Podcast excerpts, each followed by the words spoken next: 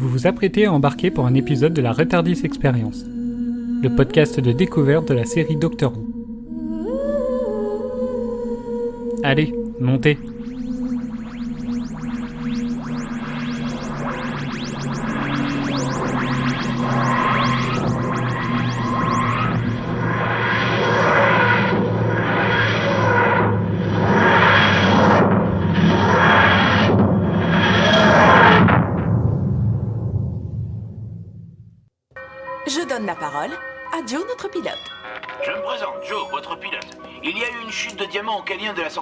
alors nous allons prendre un petit détour, comme vous pouvez le voir sur la carte. Le voyage durera 500 clics jusqu'à la côte à multiples facettes, ce qui fait une durée estimée à environ 4 heures. Merci de voyager en notre compagnie, et comme ils avaient l'habitude de le dire autrefois, c'est parti mon kiki C'est parti mon kiki et on embarque pour débriefer un nouvel épisode un peu stressant ce soir. Épisode dans lequel le docteur se retrouve face à une des rares choses qu'il ne peut combattre, la peur d'un groupe d'êtres humains. Un épisode qui peut nous donner une claque ou nous agacer et pourtant qui est d'une simplicité mais pas sur tous les aspects. Bref, est-ce que cela nous promet une magnifique émission? 4 heures de pur bonheur. Amusez-vous. Bonjour à tous et bienvenue dans ce nouvel épisode de Retardis Experience consacré ce soir à l'épisode 10 de la saison 4, Un passager de trop, titre original Midnight, diffusé le 14 juin 2008 sur la BBC, écrit par Russell T. Davis lui-même et réalisé par Alice Troughton. Je sais pas si je le dis bien, mais bon. À chaque émission, il y a un truc qui est difficile à dire en anglais, donc bref. Pour échanger sur cet épisode, côté Néo-Bouvian, nous sommes avec Bob et Eden. Salut. Bonjour tout le Salut monde. Cédric. Et Salut côté. Bouvian, nous sommes avec Doraline, Maël et Pierre. Salut. Des maths. Coucou. Salut. Comment ça va bien? Ça va bien et toi? bien. Bah, ça va Oui, bien. ça va. Bon, bah tant mieux. Eh bah du coup, on va commencer tout de suite avec euh, votre mot. Et je vais commencer par Eden. Eh bien, le mot du jour, ce sera écho, écho. Bob? Echo. Star Tour, l'aventure continue. Bien vu ça. Doraline. Fascinant. Maël. Alors c'était très compliqué ce mot parce que j'ai eu la bonne idée à l'épisode précédent de dire le mot euh, angoissant et ce mot on pouvait totalement l'utiliser pour cet épisode-là et puis je me suis dit ils vont ils vont sûrement me traiter de fainéant. Donc j'ai tapé sur Google hein, euh, synonyme d'angoissant, tout ça pour prendre le mot qui n'a rien à voir qui est euh, qui est qu'est-ce que j'ai dit déjà? Euh, ah oui euh, euh, troublant. Voilà. Tout ça pour ça Là j'étais dur. Et Pierre, du coup? Bah moi c'est incroyable. Ah, bah dis donc. Tout ça. T'as vu, t'as vu ça Oui. J'a- J'aurais j'aurais pu faire le même blabla que Maël en disant que la dernière fois j'avais dit flippant, que j'aurais pu redire flippant. mais je me suis dit que ça aurait fait redondant donc... Euh... C'était ton mot redondant Mais, euh, Redondant, voilà, c'est mon mot, redondant. Moi, je croyais qu'au final, il allait nous sortir. Et tout ça pour en arriver à intrigant. Ah, punaise. Je, je l'ai noté aussi dans mes, dans mes nombreuses notes, il y a le mot intrigant aussi. Et je l'ai mis entre guillemets souligné gras italique. On le mettra dans le nouveau bingo. Allez, on écoute le résumé que nous a préparé Adèle. Alors que Donna se la coule douce en vacances, le docteur décide de prendre place à bord d'un vaisseau pour faire du tourisme. C'est donc parti pour un voyage de 4 heures où il décide de taper la discute avec les autres passagers. 4 heures? Ah, C'est bien mal connaître la SNCF, car le vaisseau s'arrête tout net et visiblement ce n'est pas pour la pause pipi, et ils ne sont pas prêts non plus de repartir. Une ombre s'approche du vaisseau, et ce n'est pas un Vashta Nerada cette fois. Toc toc Qui est là? Une chose invisible qui entre avec fracas, détruisant le cockpit sur son passage. C'est alors qu'une des passagères semble pétrifiée. Elle commence à répéter tout ce que disent les autres dans un délai de plus en plus court. Voilà de quoi semer le chaos. Que faire? Attendre les secours? Jeter ciel par-dessus bord? Gros débat sur la question, qui finit par se retourner contre le docteur, seul à vouloir garder ciel en vie. Soudain, ciel ne répète que le docteur. Elle devance même ses propos en prenant finalement possession du docteur. Si elle, qui ne semble toujours pas elle-même, retourne le cerveau des passagers pour les pousser à se débarrasser du docteur. Heureusement, l'hôtesse finit par comprendre et croire ce que le docteur avait dit plus tôt. Elle se sacrifie en se jetant sur ciel pour la pousser dehors. Les secours arrivent enfin et le docteur peut retrouver Donna. Voilà pour le résumé d'Adèle. Merci Adèle. Est-ce que vous avez des choses à rajouter sur ce résumé? Pour citer Mireille, c'est un enfer sonore. Ouais, j'allais dire, j'avais l'impression de me retrouver à nouveau dans l'épisode. Mon mot, c'est angoissant après ce résumé. Ah bah tiens, bah moi aussi flippant. Non mais super bien. Par contre, c'est super bien fait. Bob, tu as dit? Ah, j'ai dit superbe effet. Ah, d'accord. Merci. Alors, bah on va écouter votre ressenti global sur l'épisode. Et bah tiens, je vais commencer par toi, Bob. Juste génial. Je sais même pas ce que je vais pouvoir critiquer dans cet épisode. Et ça m'angoisse de penser ça. C'est angoissant. Je suis sûr qu'on va trouver des choses à dire quand même. Moi, je suis pas sûr. Eden Eh ben cet épisode, je vais reprendre le mot, je crois que c'est Doraline, il est fascinant. Tout ce côté euh, psychologique, euh, huis clos, euh, enfin, comment il y a des retournements de cerveau qui se font, comment l'humain peut être totalement influençable et tout, c'était vraiment fascinant. Donc un épisode génial et qui laisse pas indifférent. Doraline pour, pour faire écho, écho, je vais dire que tout, m'a fasciné dans cet épisode, hein, comme, euh, comme le disait Momo.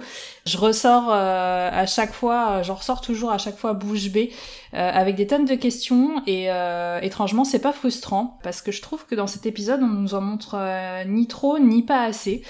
Et euh, ça laisse place à l'imagination. Et je trouve que dans le domaine de l'horreur ou de l'angoisse, c'est plutôt, enfin, c'est bien mieux que d'avoir des réponses qui sont bien souvent décevantes. Donc, euh, bah, en résumé, euh, je me suis revue devant un méga génial bon épisode d'X-Files et je suis toujours autant sur le cul, quoi.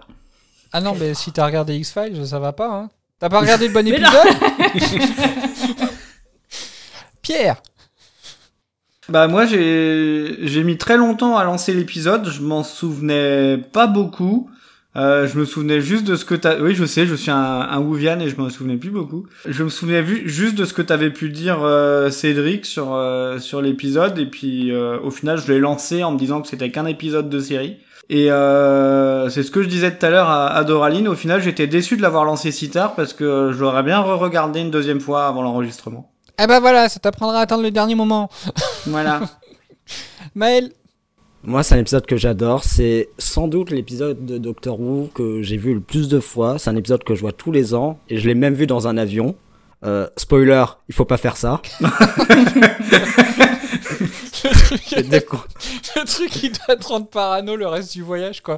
En train. Quelle est la compagnie qui ose faire ça, quand même?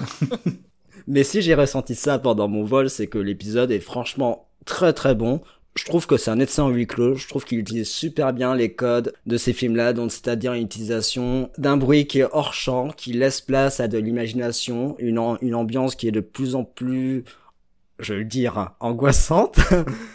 et on passe vraiment un, un super moment et puis ça pose plein de questions sur, ben, en tant qu'être humain, quand une situation comme ça se passe, eh bien, on est, pour être poli, euh, bien horrible. Et l'épisode le traite plutôt bien et on passe un moment, euh, franchement, s'il pouvait durer deux heures, ça aurait été deux heures fantastiques. Oh, ça, je suis pas sûr, hein. On sait pas ce qu'on veut, hein. oui, parce que après, quand on aurait, si on avait eu deux épisodes, on aurait dit, bah, au final, ils ont meublé, hein. Trop long. Ouais, ouais, ouais, je pense que, enfin, on, va en reparler, mais moi, je, dirais que, franchement, je pense que l'épisode, il fait, euh, fait la durée parfaite, quoi.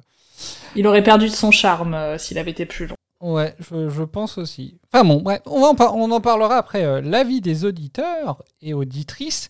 Donc, j'ai eu trois avis écrits. Donc, euh, déjà, donc un, un, court, euh, court commentaire de Louis qui dit pas des plus mémorables. Donc, au final, oh. il va à contresens de nous. Incroyable. Un commentaire de Matisse, épisode génial, interprétation de Davidou à son paroxysme, mêle une ambiance particulière et insoutenable, concept original. C'est très bien résumé. Oui. Un avis euh, plus complet de, Nico, euh, Épisode encore plus impressionnant quand on sait que RTD l'a écrit à la dernière minute en moins d'une journée. Pour moi, j'adore cet épisode, surtout parce qu'il arrive parfaitement à prédire la réaction des humains dans des situations de crise. On a connu ça pendant le Covid, donc on peut voir que RTD était vraiment pas loin de la vérité. On voit des gens qui pensent qu'à eux-mêmes ou qui deviennent complètement parano complotistes, ils perdent tout sens moral, ils ont failli tuer le docteur, et capacité d'analyse, y compris le scientifique. Pourtant, c'est bien dans les situations de crise où il faut être particulièrement empathique et se serrer les coudes. Bravo, encore une belle leçon de Docteur Who. Globalement, l'épisode nous met particulièrement mal à l'aise justement parce qu'il nous met face à la vraie nature humaine. Un énorme 10 sur 10 pour moi. Bisous. Fun fact, un des acteurs est un des fils de Patrick Troughton, le deuxième docteur. Il a également joué le deuxième docteur dans des aventures audio. Voilà. Je m'en doutais que c'était euh, Nico. Oui, il nous met toujours une ou deux anecdotes quand il nous fait un avis. C'est sympa. Non, pas forcément ça. La façon dont c'était écrit. euh, Ah Est-ce que vous avez quelque chose à répondre à Nico Ou même à Mathis euh, ou à Louis? Non, mais déjà, pour Nico, merci euh, pour les compléments d'anecdotes, c'est toujours cool. Et je suis assez d'accord, c'est vrai que ça montre bien la facette des gens dans des situations de crise où on se dit non, mais c'est pas possible, on réagirait pas comme ça. Mais en fait, si, on réagirait comme ça, on deviendrait, je pense, euh, parano, enfin, avec des réactions euh, qu'on ne se serait jamais cru capable. Et je trouve que, comme dit euh, Nico, c'est assez bien représenté ouais, dans l'épisode. Oui, puis bah regarde même ne serait-ce que euh, quand tu quand tu fais un jeu euh, avec des potes que tu joues au loup-garou par exemple, bah c'est toujours euh, compliqué de tu te dis oui mais lui il peut être gentil, il peut être méchant, euh, t'as toujours du mal à savoir euh, qui est euh, qui arrive bien à se défendre, qui arrive bien à calmer les autres et des fois c'est pas forcément euh, tu fais pas forcément les bons choix. Oui, tu sais jamais euh, comment vont se comporter les gens Bah c'est ça. dans différentes situations. Et du coup, bah, le dernier avis de Pandora.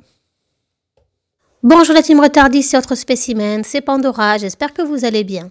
Je vous propose d'embarquer avec le docteur à bord de la navette 50, direction une cascade de saphir.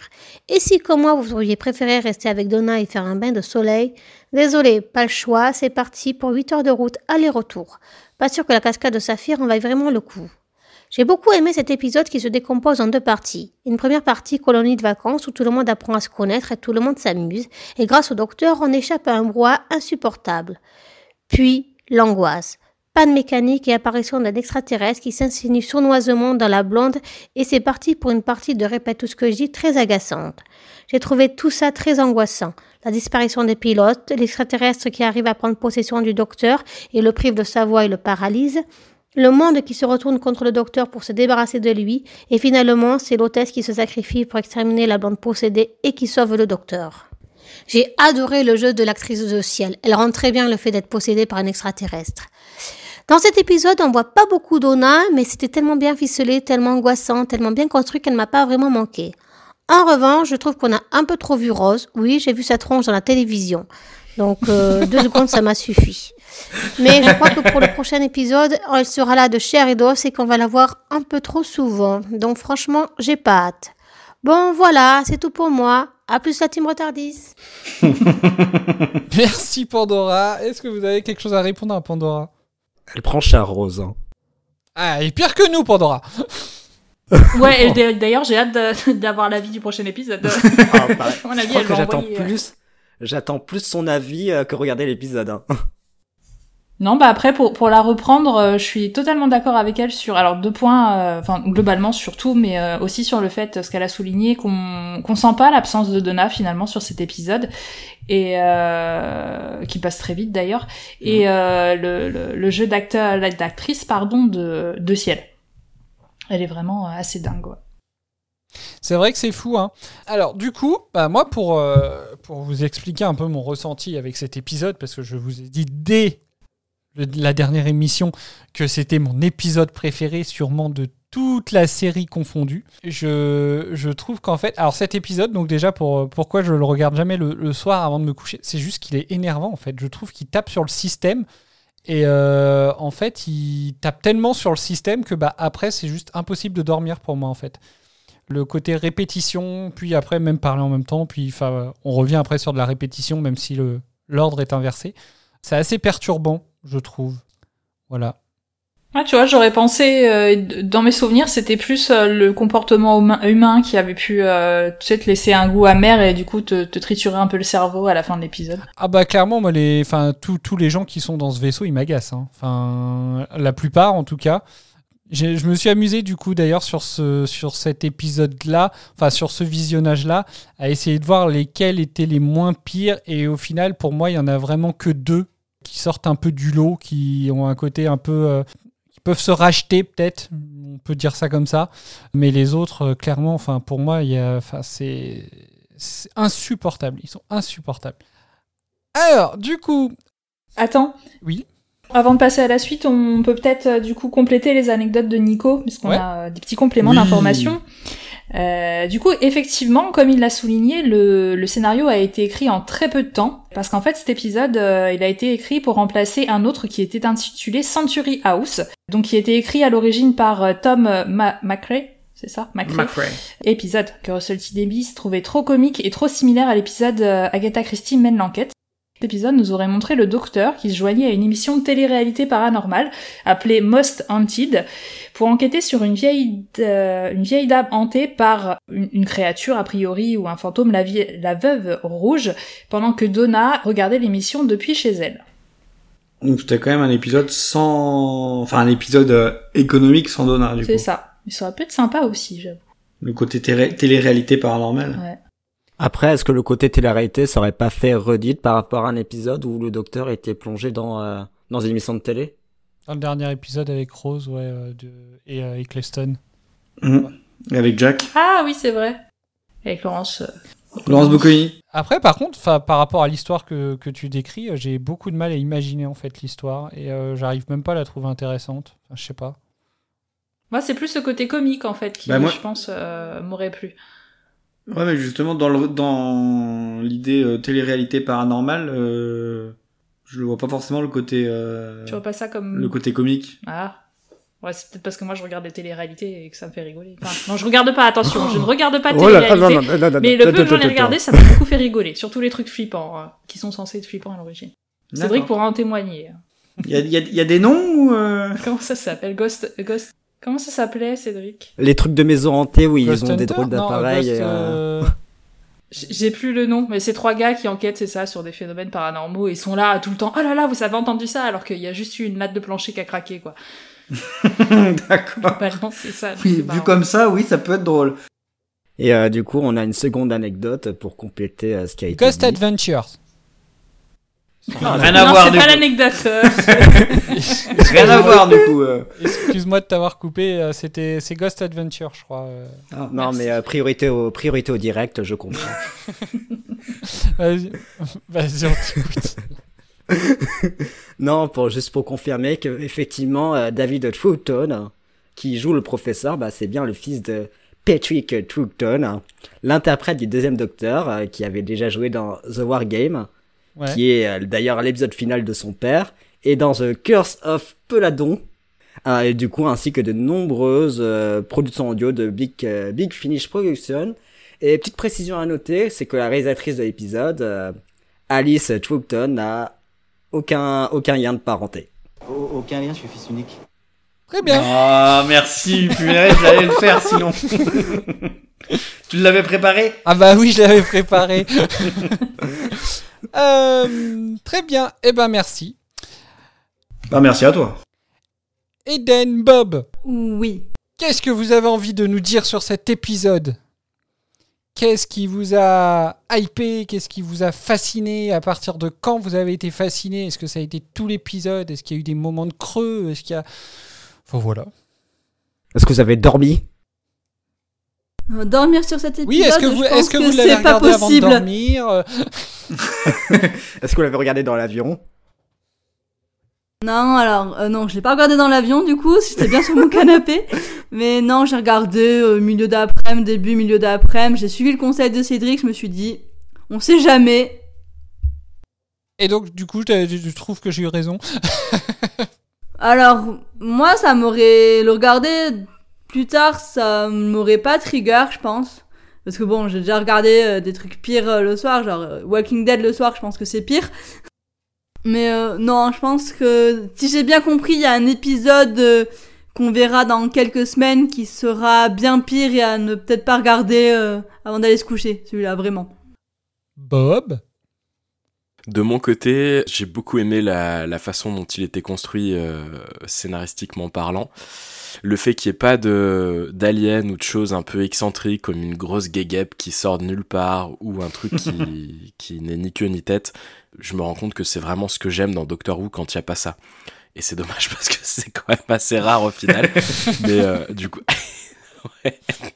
Mais cet épisode, du coup, je le trouve juste parfait en tout point. Parce que au début, moi, je suis pas très fan des huis clos, je l'avais déjà dit, surtout quand ça se passe dans une navette spatiale. Mais l'aspect un peu comique qu'il y avait au début, moi, ça m'a vraiment. Je, l'avais dit le dernier épisode que j'y craignais un peu ou pas? Oui, oui, euh, au, au précédent épi- euh, précédente émission, t'as as dit que tu craignais un peu du fait qu'on se retrouve encore sur un huis clos, vu et revu, etc. Et bah là, je sais pas ce qui s'est passé, mais quasiment d'entrée de jeu, les petites touches d'humour avec le docteur, etc., ou ce qui a pu se passer dans ma tête, j'y reviendrai juste après, fait que j'ai accroché tout de suite. Et quand j'ai vu que ça commençait à, à avoir les, les répétitions euh, vocales, j'étais mais juste captivé par ce que j'étais en train de voir. Et le fait qu'à la fin, il y ait aucune putain d'explication, j'ai trouvé ça mais juste incroyable. C'est vrai. Ça, le, le- du coup, euh, l'é- l'épisode, il a plus tendance presque à, à nous laisser plus de questions que de réponses, du coup. C'est assez. euh, C'est super intéressant. Et pour la petite boutade, quand euh, il y avait par un moment l'espèce de brouhaha ambiant où euh, les gens parlaient, s'excitaient et la nana répétait en boucle, est-ce que euh, je suis le seul à avoir imaginé la scène où t'as Dumbledore sur un pupitre très haut perché qui lance un... Moi je l'ai pensé, j'étais mort de rire. Non Non, j'ai pas imaginé la scène, non, mais, euh, mais oui, j'ai viscéralement eu envie de leur gueuler ça, par, contre, euh, to- totalement. Alors après, c'est vrai que euh, c'est vrai qu'à partir du moment où ça où ça commence comme ça, on en vient à se dire alors mais il est fou hein, moi je trouve ce passage là enfin tout le passage où l'autre actrice enfin où l'actrice ne fait que répéter euh, ce, qui ce, que- disent les autres en fait il est il est assez incroyable enfin moi je trouve ça je trouve ça fascinant en fait ça me c'est très prenant c'est euh, et je trouve que alors il y a peut-être ça aussi qui joue. Je trouve que sur le côté, euh, en tant que téléspectateur, c'est encore plus fascinant en fait. Ce qui nous fascine peut-être encore plus, parce que moi, j'ai pas arrêté juste de regarder pour voir si vraiment, enfin voilà quoi, si c'est elle qui parlait au même moment, s'il y avait de la retouche ou s'il y avait, s'il y avait pas une petite synchronisation de loupé, une petite voix de loupé. Faire attention sur euh, le dernier visionnage. J'ai essayé, et ça par contre, c'est super difficile. hein. Au moment où, comme, euh, comme tu disais, Bob, où il y a un brouhaha euh, essayer de voir où justement quand deux personnes parlent en même temps, est-ce qu'il y a ne serait-ce qu'une phrase qui est oubliée d'être répétée? Mais c'est juste impossible en fait de s'en rendre compte. D'ailleurs, est-ce que vous avez une idée de comment ça a pu être filmé? Parce qu'on a une petite anecdote euh, à ce sujet-là. Non, je suis curieuse de l'entendre. Parce que là, on est des oufs, on a tellement d'anecdotes qu'on en met pendant Ouais. l'épisode. Non, mais on se doutait que ça, ça allait sortir pendant les échanges. Alors du coup, euh, donc pour que si elle répète les mots et les intonations de chacun des acteurs, quand elle était possédée par l'entité, du coup, sans qu'elle n'ait à mémoriser les phrases, donc euh, de ce côté-là, vous savez que c'est pas ça déjà. Donc l'équipe euh, de tournage diffusait devant chaque acteur les lignes qu'elle avait à dire. Enfin, qu'elle allait lire ensuite. Donc les acteurs avaient pré-filmé les scènes, par contre, dans lesquelles ils parlaient ensemble, et la partie pour Sharp, donc euh, l'actrice de Ciel, a été enregistrée ensuite, et les deux ont été fusionnés en post-prod. Donc du coup, un bon gros travail pour les acteurs et pour les ingénieurs du son. Pas de modification par rapport au script de départ. Et euh, la phrase devait être dite avec la même intonation que celle de l'acteur de départ. Et évidemment, la partie la plus difficile, ça a été celle pendant laquelle le docteur et Ciel parlent en même temps, parce qu'il fallait cette fois-ci que tout soit synchro. Donc la phrase du docteur, la phrase de Sharp, le mouvement des lèvres. Ils devaient respirer et ouvrir la bouche en même temps, et ils se sont entraînés pour être coordonnés. Donc là, cette fois-ci, par contre, c'était du, du en temps réel. Et euh, David Tennant a, a précisé que le plus difficile, ça a été de donner la racine carrée de pi jusqu'à la 30e décimale, parce qu'il fallait que ce soit dit rapidement, et qu'à ce moment-là de l'épisode, ils sont pas synchro, mais ils ont un léger décalage. Donc voilà, il y a une partie, euh, une partie en direct, une partie en qui est, fusionnée et une partie euh, du coup euh, solo où ils avaient un petit écran devant eux. C'est fou, hein Bah le truc, c'est bah comme c'est dit, hein, le travail que ça a été pour les acteurs, pour les ingénieurs du son. Euh, autant des fois ils mettaient pas d'argent dans les dans les effets spéciaux, autant là rien que de tourner ce truc-là, ça a dû demander euh, un petit peu de boulot. Bah, et puis en plus, tu te contentes pas de réciter ton texte, tu joues en même temps, quoi. Donc. Euh. Oui. Et puis bon, la racine carrée de pi jusqu'à la 30e décimale, euh, même, même en l'apprenant par cœur, je suis pas sûr d'y arriver sans personne en face de moi. Donc. Tiens, j'ai préparé trois extraits. J'ai envie de passer le premier déjà. Je m'appelle le docteur. Je m'appelle le docteur. C'est bon, vous pouvez arrêter? C'est bon. Je vous demande d'arrêter ça. Je vous demande d'arrêter ça. Mais pourquoi elle fait ça? Mais pourquoi elle fait ça? Elle est devenue folle. Elle est devenue folle. Ça suffit. Ça suffit. J'ai dit ça suffit. J'ai dit ça suffit. Je ne pense pas qu'elle en soit capable. Je ne pense pas qu'elle en soit arrêtez capable. Arrêtez maintenant, ce n'est pas bon, trop. Arrêtez maintenant, ce n'est pas trop. Taisez-vous. Taisez-vous. Je m'appelle Jetro. Je m'appelle Jetro. Jetro, laisse tomber et tais-toi. Jetro, laisse tomber et tais-toi.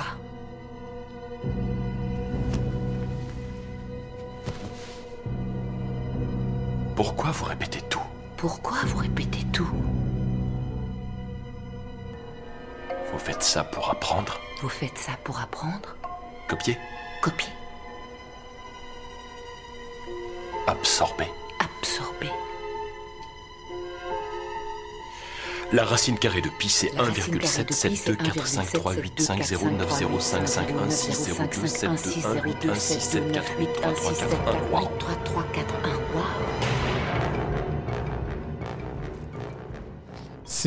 Fou, hein, parce que, alors effectivement, donc du coup, bah, ça, ça rejoint un peu l'anecdote, c'est c'est bien, ça fait le lien. Ouais, mais là, ça va, c'était en VF, c'était facile. non, mais, non, mais c'est vrai que, enfin, on imagine le, le boulot que ça doit être quand, euh, en plus, euh, si, comme tu disais, euh, David Tennant et celle qui joue Ciel, ils l'ont vraiment enregistré ensemble. Ben voilà, quoi, faut réussir à continuer son texte sans être, entre guillemets, déconcentré par le texte Mm. de l'autre en face. Bah, complètement, ouais. Mm. Enfin, moi, ça me, ça me fascine littéralement, en fait. Euh, C'est un peu. Je trouve que c'est c'est là qu'on rejoint vraiment le, l'avis de, l'avis de Matisse, qui disait que, que le jeu de David Tennant était à son, à son paroxysme. Parce que je trouve qu'il il passe en plus énormément d'émotions au moment où. Bah, le moment où il est, entre guillemets, prisonnier. Enfin, je sais pas, je trouve qu'il est. euh, Enfin, le, jeu le, le jeu, enfin, tu vois, t'a- t'arrives juste à voir ne serait-ce qu'une paupière qui tremble et tout. C'est ouais, franchement, moi je, je, trouve, mais c'est euh, enfin c'est vraiment euh, prenant quoi. Ah non, mais il est extraordinaire sur cet épisode. Et puis, même l'actrice de Sky, elle est juste oufissime aussi. Le fait, comme tu disais, d'arriver à se. Quand c'était les deux en face, à se synchroniser, la scène que tu viens de passer, du coup. Mm. Enfin. C'est vraiment. euh, les deux sont ouf. J'ai pris les trois moments. J'ai pris la répétition, j'ai pris la synchronisation et j'ai pris l'anticipation. Bon, On, va, on va écouter les trois. Ça, on, va, Eh on, va, on va mal dormir ce soir. Oui, voilà, je vais vous remettre dans l'ambiance du film, vous allez voir. Bon, écoute, Mais- on va, on, on va re-regarder l'épisode avant de dormir, comme ça on sera bien. Après, mais en vrai, je trouve pas que ce soit la répétition qui soit vraiment le plus énervant en fait. C'est que, alors je sais pas si c'est mon côté entre guillemets hypersensible ou quoi, mais je pense qu'en fait c'est plus euh, ce qui me met sur les nerfs, c'est le côté anxiogène, euh, l'anxiété en fait des passagers que perso j'avais que j'ai tendance à me prendre un peu dans la tronche. Et du coup, euh, bah en fait c'est ça qui fait que vraiment après c'est énervant en fait. Parce que je trouve que les passagers ils sont tellement stressés qu'ils communiquent ce stress. Et en plus leur euh, leur réaction face à ce stress est en plus elle-même énervante. Il y a un beau travail d'acting aussi auprès des passagers parce que franchement j'ai trouvé qu'aucun aucun dénotait, euh, alors si ce n'est peut-être les deux conducteurs qu'on voit très peu euh, et qu'on pas qu'on pas pu faire, euh, enfin montrer leur, leur performance peut-être, mais euh, ils sont tous, euh, ils jouent tous super bien. Oui, puis on les, on les aurait vus sur la durée, euh, on les voit euh, une minute euh, Oui, à- voilà. au maximum, on les, on les aurait vus sur toutes les, tout l'épisode, peut-être que on aurait eu un sentiment différent vis-à-vis de ces deux personnes-là. Bah moi je veux bien rebondir sur ce que t'as dit sur l'actrice qui joue Ciel, Euh, son regard juste incroyable. Enfin je sais pas, t'avais l'impression qu'elle était à la fois là et en même temps absente. Je sais pas l'expliquer mais j'ai trouvé son jeu d'acting extraordinaire. Elle était super expressive pour jouer l'inexpression. Enfin, je sais pas. Enfin, je- enfin, oui, parce que comme tu dis, en fait, euh, oui, c'est marrant. Elle était là sans être là. C'était, ouais, c'est c'est fascinant. Vraiment, c'est. Moi, je trouve que, en fait, pour jouer sur cette. euh, En fait, c'est pas si simple que ça, je pense, parce que encore, on peut dire qu'il y avait un espèce de huis clos aussi euh, sur Agatha Christie, par exemple. Mais c'était Mhm. pas pareil parce que les décors changeaient, euh, on n'était quasiment pas sur du instant réel, etc. Donc, euh, il pouvait y avoir une dynamique. Là, je pense que la difficulté d'un épisode comme ça pour qu'il reste aussi haletant, aussi prenant, euh, reste quand même dans le fait que on reste toujours au même endroit, tout est quasiment en temps réel, donc les, en gros, tout repose quasiment sur les acteurs, quoi. Et du coup, il fallait vraiment prendre des, des- acteurs qui, jouaient bien le truc, parce que sinon, euh, quelqu'un qui n'était pas capable de jouer le rôle que chacun a joué, euh, mais je pense que ça aurait pu être nettement moins bien fait, nettement moins prenant, nettement moins intéressant. Donc, euh, alors forcément, il y a la réalisation, il y a sûrement de la post-prod aussi derrière. euh, donc euh, voilà, mais je trouve que c'est. euh, Enfin, moi, je trouve ça. C'est vrai que ça, ça va être difficile de dire des trucs des négatifs. on, va, on va flinguer les, les- on va flinguer les, les portraits des les différents profils des êtres humains qu'il y avait derrière. Mais ça nous fera Oui, là, du il y aura bien. des choses à dire, ouais. Mais euh, par rapport, euh, tu vois, quand tu as parlé du, de l'esprit huis clos, euh, ça m'a fait penser, euh, alors je sais plus si c'était vraiment un huis clos, mais euh, l'épisode euh, 42. Oui. Où c'est censé se passer justement en temps réel et où pour le coup, je trouvais que euh, on avait vite perdu cette idée de que ça se passait en temps réel. Et bah dans cet épisode-là, tu, enfin, tu peux difficilement le perdre parce que euh, bah t'es quand même toujours dans la t'es toujours dans la même pièce à part euh, les la minute où le docteur va dans le cockpit mais sinon euh, du début à la fin euh, tu es dans un dans un avion donc forcément euh, si le reste était pas bon euh, l'épisode aurait pas marché du tout. C'était celui où ils étaient bloqués dans, dans un vaisseau? Aussi ouais. Hmm. brûle avec moi en VF non c'est pas ça? Oui, c'est ça.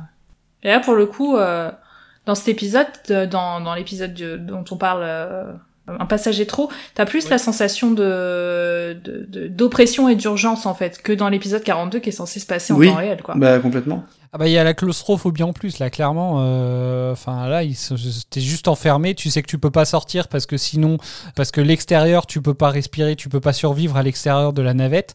Enfin c'est mais ça, je trouve que ça, ça pousse ça pousse à se poser pas mal de questions en fait ce genre de truc. C'est juste est-ce que après euh, après avoir vu un épisode comme ça est-ce que juste tu te sentirais capable de faire ce genre d'excursion quoi? Où clairement euh, tu te rends compte que bah les gens enfin voilà quoi ils font alors après je sais pas si ça faisait longtemps ou pas qu'il y avait euh, ce genre d'excursion mais est-ce que vraiment après tu te sens prêt à faire une excursion dans un endroit où clairement bah s'il y a un problème tu peux pas sortir quoi? Enfin, c'est bien beau au début. Au début, euh, la hum, l'hôtesse, elle, elle explique où sont les sorties de secours, mais bon, faut, faut que tu sois sûr de pouvoir sortir en fait. oui, oui complètement Je pense qu'il y a un moment donné où la passion est telle quand tu as envie de visiter quelque chose qui, euh, que assez peu de monde ont vu, que tu prends le risque. Regarde ceux qui vont dans l'espace, ou, ou plus récemment, de façon tragique, ceux qui sont descendus avec le sous-marin là qui a implosé. Oui. Ouais, mais là finalement, hormis euh, hormis rouler dans la navette, euh, il, il voit, il y a pas de fenêtre dans la partie cockpit. Enfin, tu la vois dans le cockpit avec les deux conducteurs, et encore, il, il rechigne Oui, un peu à l'ouvrir. bah oui c'est ça oui c'est Et euh, que- finalement, là, en fait, ils montent dans une navette, mais juste pour euh, rouler sur euh, la Terre, ils vont même pas voir le paysage, en fait, je me rends compte. Ah, on, se- on se demande même comment ils font pour naviguer en fait. Enfin, bah oui, Oui. Bah, ou- t'as peut-être un radar, un truc comme ça, mais... Et ils ont sans doute payé très cher. oui, c'est vrai. Pour ne Comme, rien voir. comme les, comme les robots aspirateurs. Moi, ça m'a pas choqué dans le sens où ils ont donné une explication. Il y a très peu de monde qui est allé sur cette planète et personne n'y a jamais vécu. Pour moi, ça peut être suffisant pour motiver euh, plein de monde à vouloir y aller. Ouais, bah ils ont. Ouais. Est-ce que tu courrais ce danger-là, sachant que, euh, bah voilà, si tu tombes en rade, s'il se passe quelque chose, le danger, il est autant à l'extérieur. Bon, ils savaient pas que le danger serait à l'intérieur, mais euh, également. Mais euh, est-ce que, est-ce que ça vaut le coup si c'est pour rien voir et juste pour dire, ouais, j'y suis allé, j'ai passé euh, 4 heures euh, à rouler dans une petite navette sur cette planète-là, quoi. Enfin, Non, mais même pire, Doraline, tu, tu meurs, la dernière chose que tu vois, c'est être enfermé dans un. dans, dans, dans cet avion. C'est horrible. j'avoue. Mais il y a, il y a une phrase que t'as dite, euh, Cédric, et je me suis posé une question. Si euh, au lieu de, hum, du coup, je passe à la fin de, de l'épisode, mais au lieu de sauter avec euh, Sky Silvestri, si elle avait sauté avec le docteur, est-ce que le docteur il allait se régénérer quand même? Bah, je sais pas. Parce qu'au final, euh, est-ce qu'il se régénère euh, non-stop en continu ou est-ce qu'au bout d'un moment... Bah après, est-ce que lui-même pourrait, entre guillemets, on, on sait pas, enfin, il est pas. euh, il reste, c'est pas un être humain, donc est-ce que lui-même il pourrait, euh, ça se trouve, il, il pourrait supporter? Après, je pense pas, hein, clairement. Personne n'est jamais allé, euh, enfin, ouais, je sais pas. Parce que au bout d'un moment, à ce moment-là, euh, il se régénère, mais s'il se régénère dehors, bah la régénération suivante, bah c'est pareil, quoi. Il se prend la même chose dans la tronche. C'est- Régénération sans fin.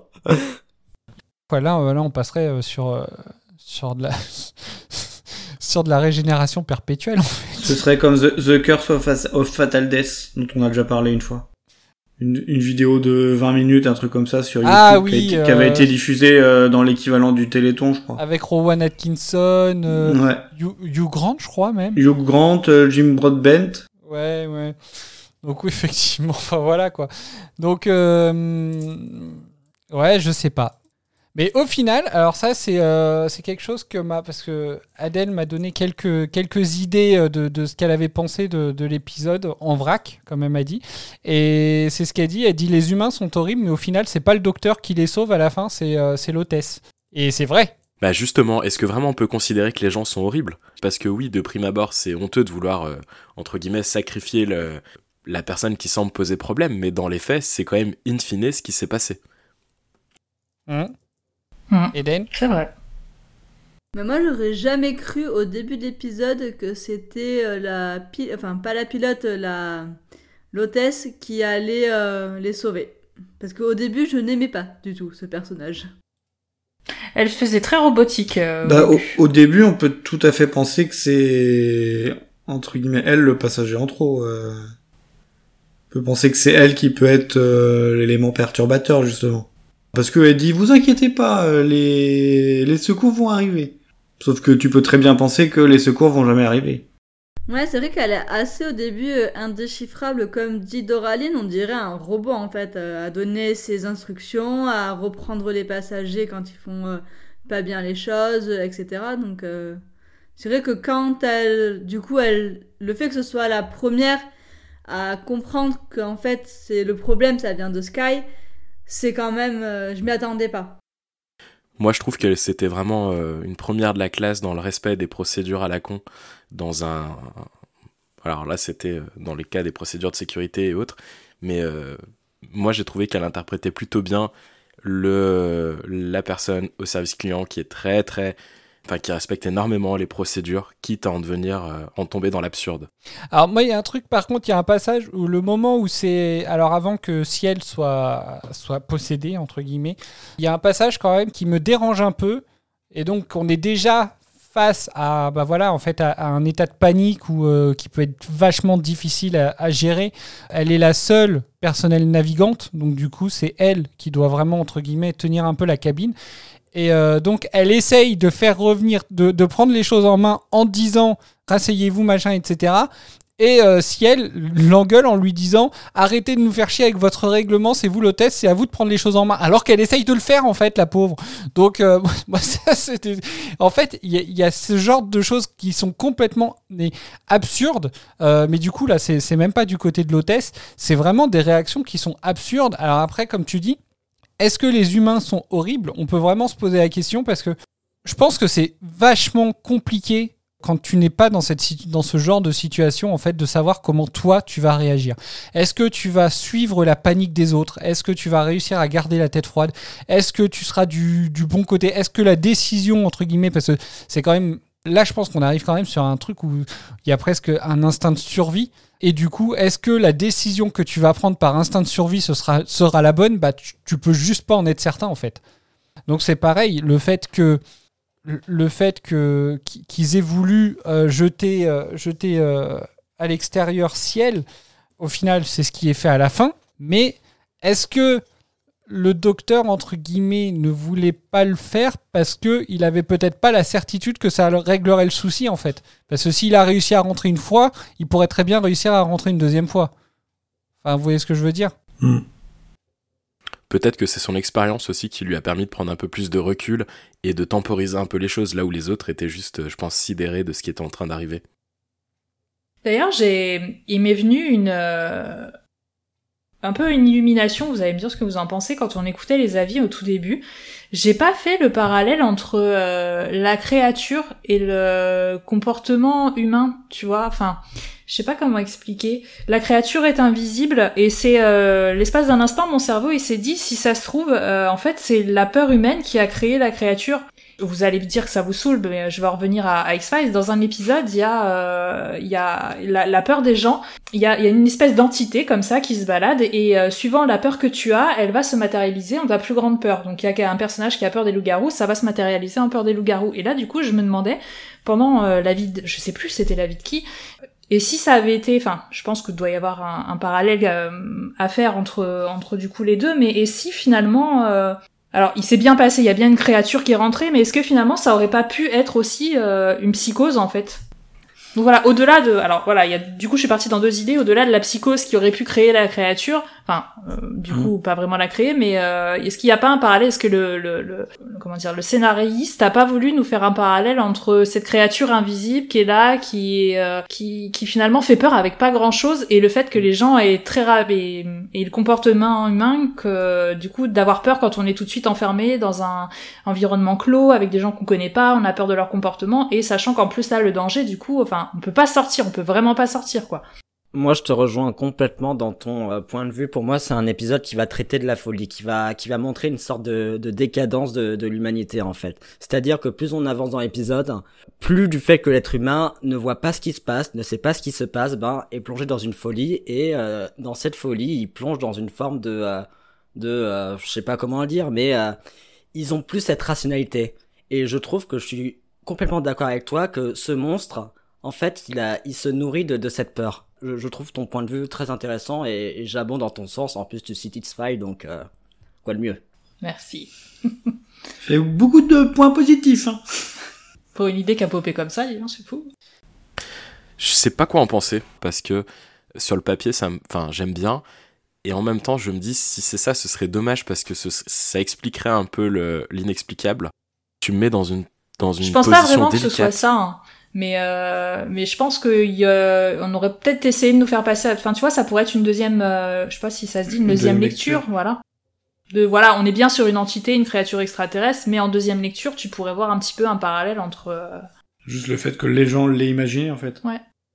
En fait, dans, dans, euh, dans le cinéma et dans la série, en fait, on peut appeler ça, en fait, une forme de sous-texte. hein. C'est-à-dire ce que l'œuvre veut vraiment raconter. T'as la forme primaire, en fait, qui dit voilà ce que te montrent les images. Mais en fait, le plus important, c'est euh, qu'est-ce que qu'est-ce que tu vois entre ces images? Et c'est la véritable intention d'un réalisateur, par exemple. Ouais, c'est ça, c'est exactement le terme que je cherchais. Merci. Et euh, en restant dans le- dans- dans l'analyse de ce qui s'est passé avec ce personnage, à votre avis, puisque d'entrée de jeu elle dit oh là là la créature vient pour moi, est-ce que vous pensez que la créature est allée vers elle puisqu'elle pensait qu'elle allait venir vers elle, ou est-ce que vous pensez qu'elle a été vers elle parce que euh, ou enfin je sais pas si vous voyez ce que je veux dire, mais ça s'est fait Oui. dans quel sens à votre avis? Je me, je me suis posé la question aussi. J'ai pas de réponse, mais je me suis posé la même question. euh, est-ce qu'elle l'a choisi parce que, euh, à la limite, elle s'y attendait, ou est-ce que, euh, bah, elle s'y attendait parce qu'elle l'a choisi? Mais est-ce qu'elle s'y attendait parce qu'elle était pas vulnérable, en fait? Mais je crois que le docteur il dit un truc comme ça que en fait la créature l'a choisie parce que c'était celle qui avait le plus peur, qui était la plus terrifiée. Ce n'est pas le docteur qui dit ça. Pardon, je me suis trompé de personnage. Alors c'est qui qui dit ça C'est euh, c'est Jetro, celui qui joue Merlin. Ah, oui. De, de la part d'Adèle. D'amour. Quoi Comment ça Si, elle a raison. Le rage quit. Excellent. Alors en fait, elle m'a dit, elle m'a, elle, elle m'a écrit exactement Merlin est imbitable, l'ado débile qui veut tout savoir mieux que tout le monde et faire le malin qui n'a pas peur. Voilà. Ceci dit, elle a pas tort. Mais je suis pas d'accord avec Adèle. Moi, je pense qu'il aurait quand même mérité euh, deux claques. Mais c'est lui sinon à un moment qui dit euh, de tous les passagers, c'est elle qui avait le plus peur. Bah oui, donc il est pas que bête. Ah, après, elle nous dit qu'il a raison. hein. Enfin, oui, elle avait peur, mais est-ce que c'est pour ça que la créature est allée vers elle? Déjà, comment elle rentre? Qu'est-ce qu'elle fait du cockpit? Pourquoi il disparaît? C'est vrai. C'est pointu, ça. Donc du coup, je, je vais reposer la- ma question. À moins que vous ayez euh, quelque chose d'autre à rajouter sur le sujet. Comment pensez-vous que Donna aurait réagi? Alors parce que oui, Adèle n'est pas là pour le dire, mais elle m'a envoyé un message euh, après le, le précédent enregistrement en me disant tu dis que c'est ton euh, épisode préféré alors qu'on ne voit quasiment pas Donna. Bah, j'allais poser la même question qu'elle, du coup. Je, je l'assume pleinement, ça reste mon épisode préféré même si on ne voit quasiment pas Donna. Voilà. Est-ce que t'aurais aimé voir Donna dans cet épisode déjà? Je sais pas, dé- déjà je vous pose la question à vous déjà, comment est-ce que vous imaginez qu'elle aurait pu réagir à ça? Moi, je pense qu'elle aurait fait barrage euh, entre le docteur et les passagers. Au péril de sa vie, je pense. Enfin, peut-être pas au péril de sa vie quand même, mais euh, elle aurait fait barrage, euh, en tout cas, euh, pour essayer de sauver le docteur et de raisonner les passagers. C'est marrant, moi je pense qu'elle aurait paniqué de fou. Bah, moi, j'allais dire, moi, je pense qu'elle aurait pas du tout euh, cherché à rassurer les, les autres passagers. Je pense qu'elle aurait. Euh... été alors, j'aime pire. pas- bah, je sais pas si elle aurait été pire, mais je pense qu'elle aurait été plus du genre à rajouter de l'huile sur le feu. Je pense qu'elle aurait pas. Ah, je pense qu'elle aurait eu une réaction euh, beaucoup trop disproportionnée par rapport à par rapport à celle que peut avoir le docteur et par rapport au fait qu'il y ait plein d'autres personnages en fait. Je dirais pas que Donna aurait changé, enfin serait plongée dans, dans la folie, mais étant donné qu'elle est aussi euh, un être humain, je pense qu'elle elle aurait été dans une incompréhension et je pense pas que sa présence aurait pu changer quelque chose. Hein. Là, je pense que c'est certain qu'elle aurait pas été de la team euh, on balance euh, on balance la créature. Vu comment elle est enfin comment elle a pu faire preuve d'empathie euh, à travers tous les épisodes, enfin je la vois mal faire ça en tout cas. Oui, non, moi oui, moi non plus, ouais. Bah après, quand on voit déjà dans l'épisode avec Agatha Christie, quand elle essaie de gagner, d'avoir des royalties, euh, on sait pas ce qu'elle aurait pu faire dans cette situation-là. hein. Je sais pas, c'est vrai que c'est... Ouais. C'est une très bonne question, par contre. ouais. Oui, demande comment elle aurait pu euh, réagir. Je t'avoue que j'ai du mal à, à y apporter une réponse. J'ai tellement aimé l'épisode tel qu'il est que euh, j'ai beaucoup de mal à l'imaginer autrement. Moi, je pense vraiment que s'il y avait Donna en plus Docteur, ça aurait pu, elle aurait pu être en fait le passager de trop. Euh, moi, je trouve ça intéressant dans cette. oui. ça tombe euh, bien, c'est le nom de l'épisode. C'était prémédité. non, mais du coup, je trouve ça plutôt intéressant le fait qu'il n'y ait pas Donna dans cet épisode parce qu'on voit le docteur qui n'a qui n'a pas sa compagne et qui doit du coup se débrouiller tout seul. Oui, oui, on voit le docteur. Bah, elle le dit même à la fin. hein, J'ai du mal à vous imaginer sans moi. D'ailleurs, est-ce que c'est la première fois dans la série que le docteur est... Qu'est-ce que c'est prétentieux Après, est-ce qu'on peut dire qu'il est pas tout seul euh, quand, euh, par exemple, il est sur le Titanic? Alors oui, il a, euh, il y a, il y a Kylie Minogue sur le qui, qui fait entre guillemets euh, l'aventure avec lui, mais à la base, il y était tout seul. Oui. Quand, euh, quand il rencontre Donna, c'est pareil. À la base, il était tout seul. Donc, euh, enfin, je sais Bah, pas. Rose aussi, oui, à chaque rencontre, ouais. Oui, donc je je sais pas vrai. si vraiment on peut. Je pense qu'il faut qu'il arrête les croisières. Oui. Arrête de voyager.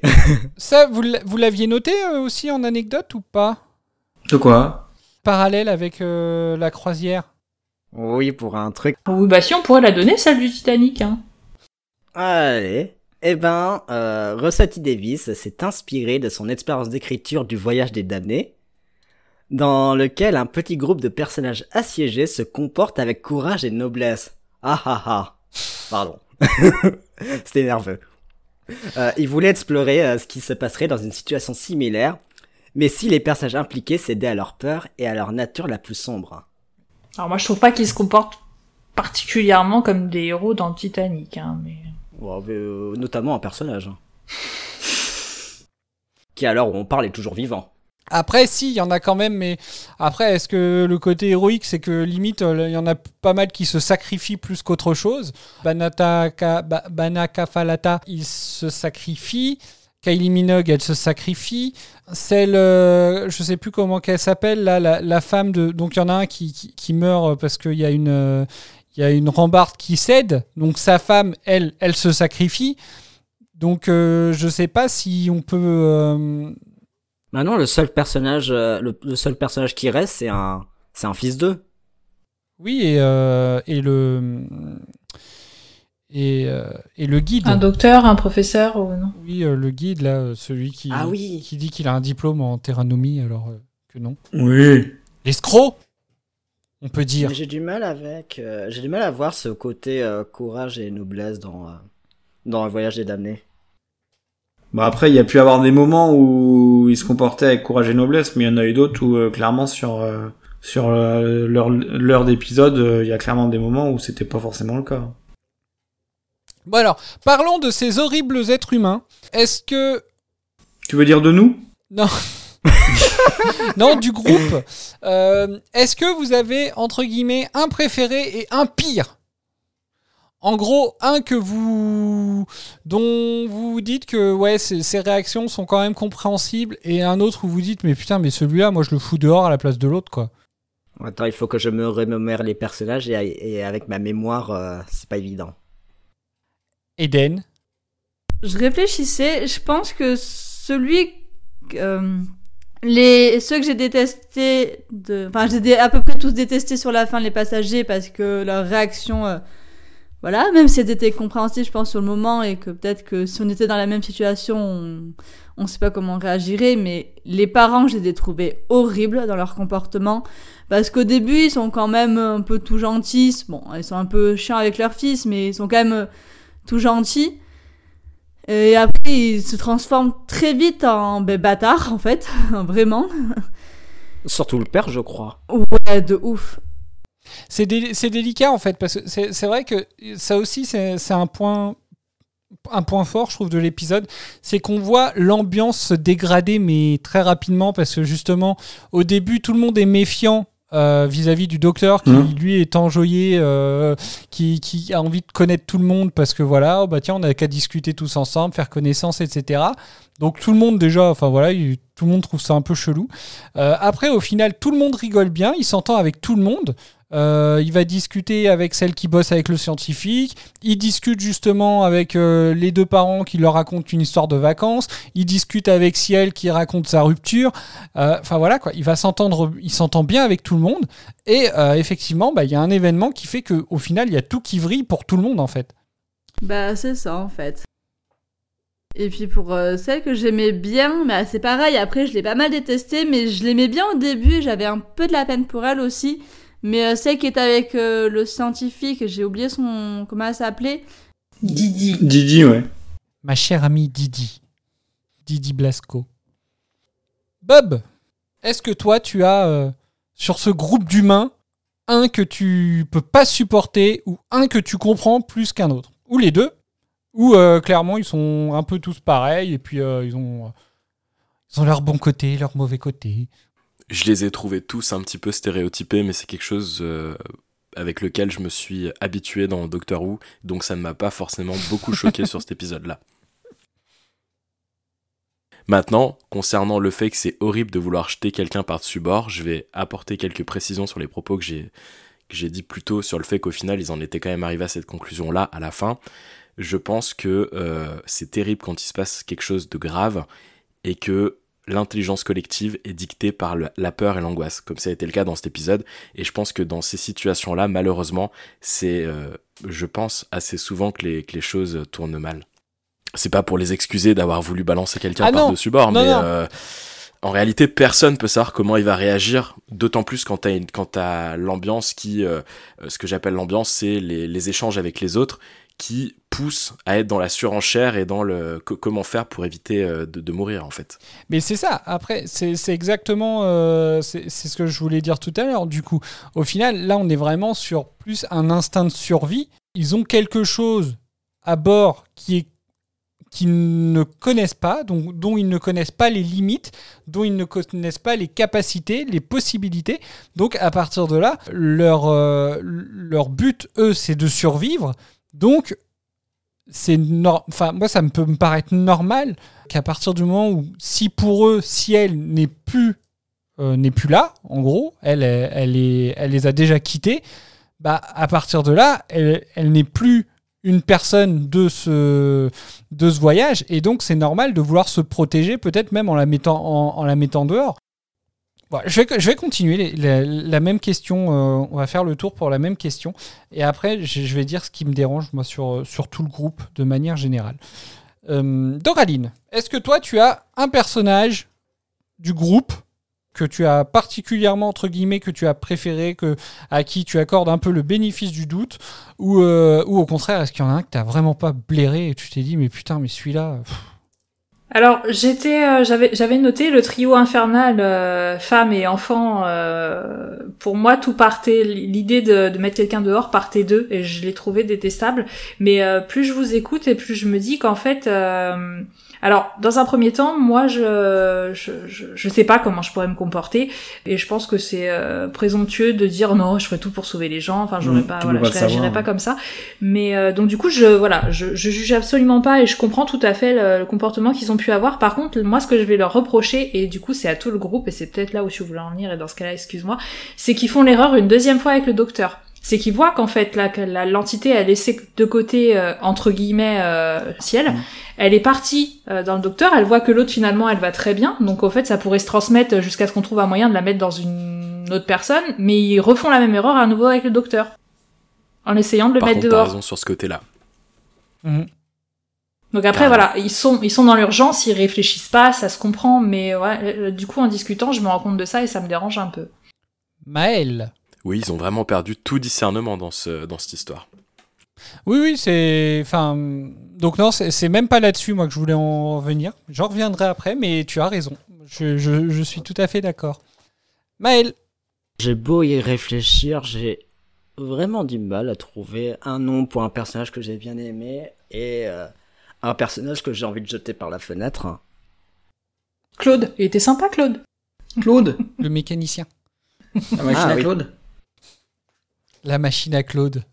On l'a trouvé, Ouais. en fait. On sait de qui ça vient.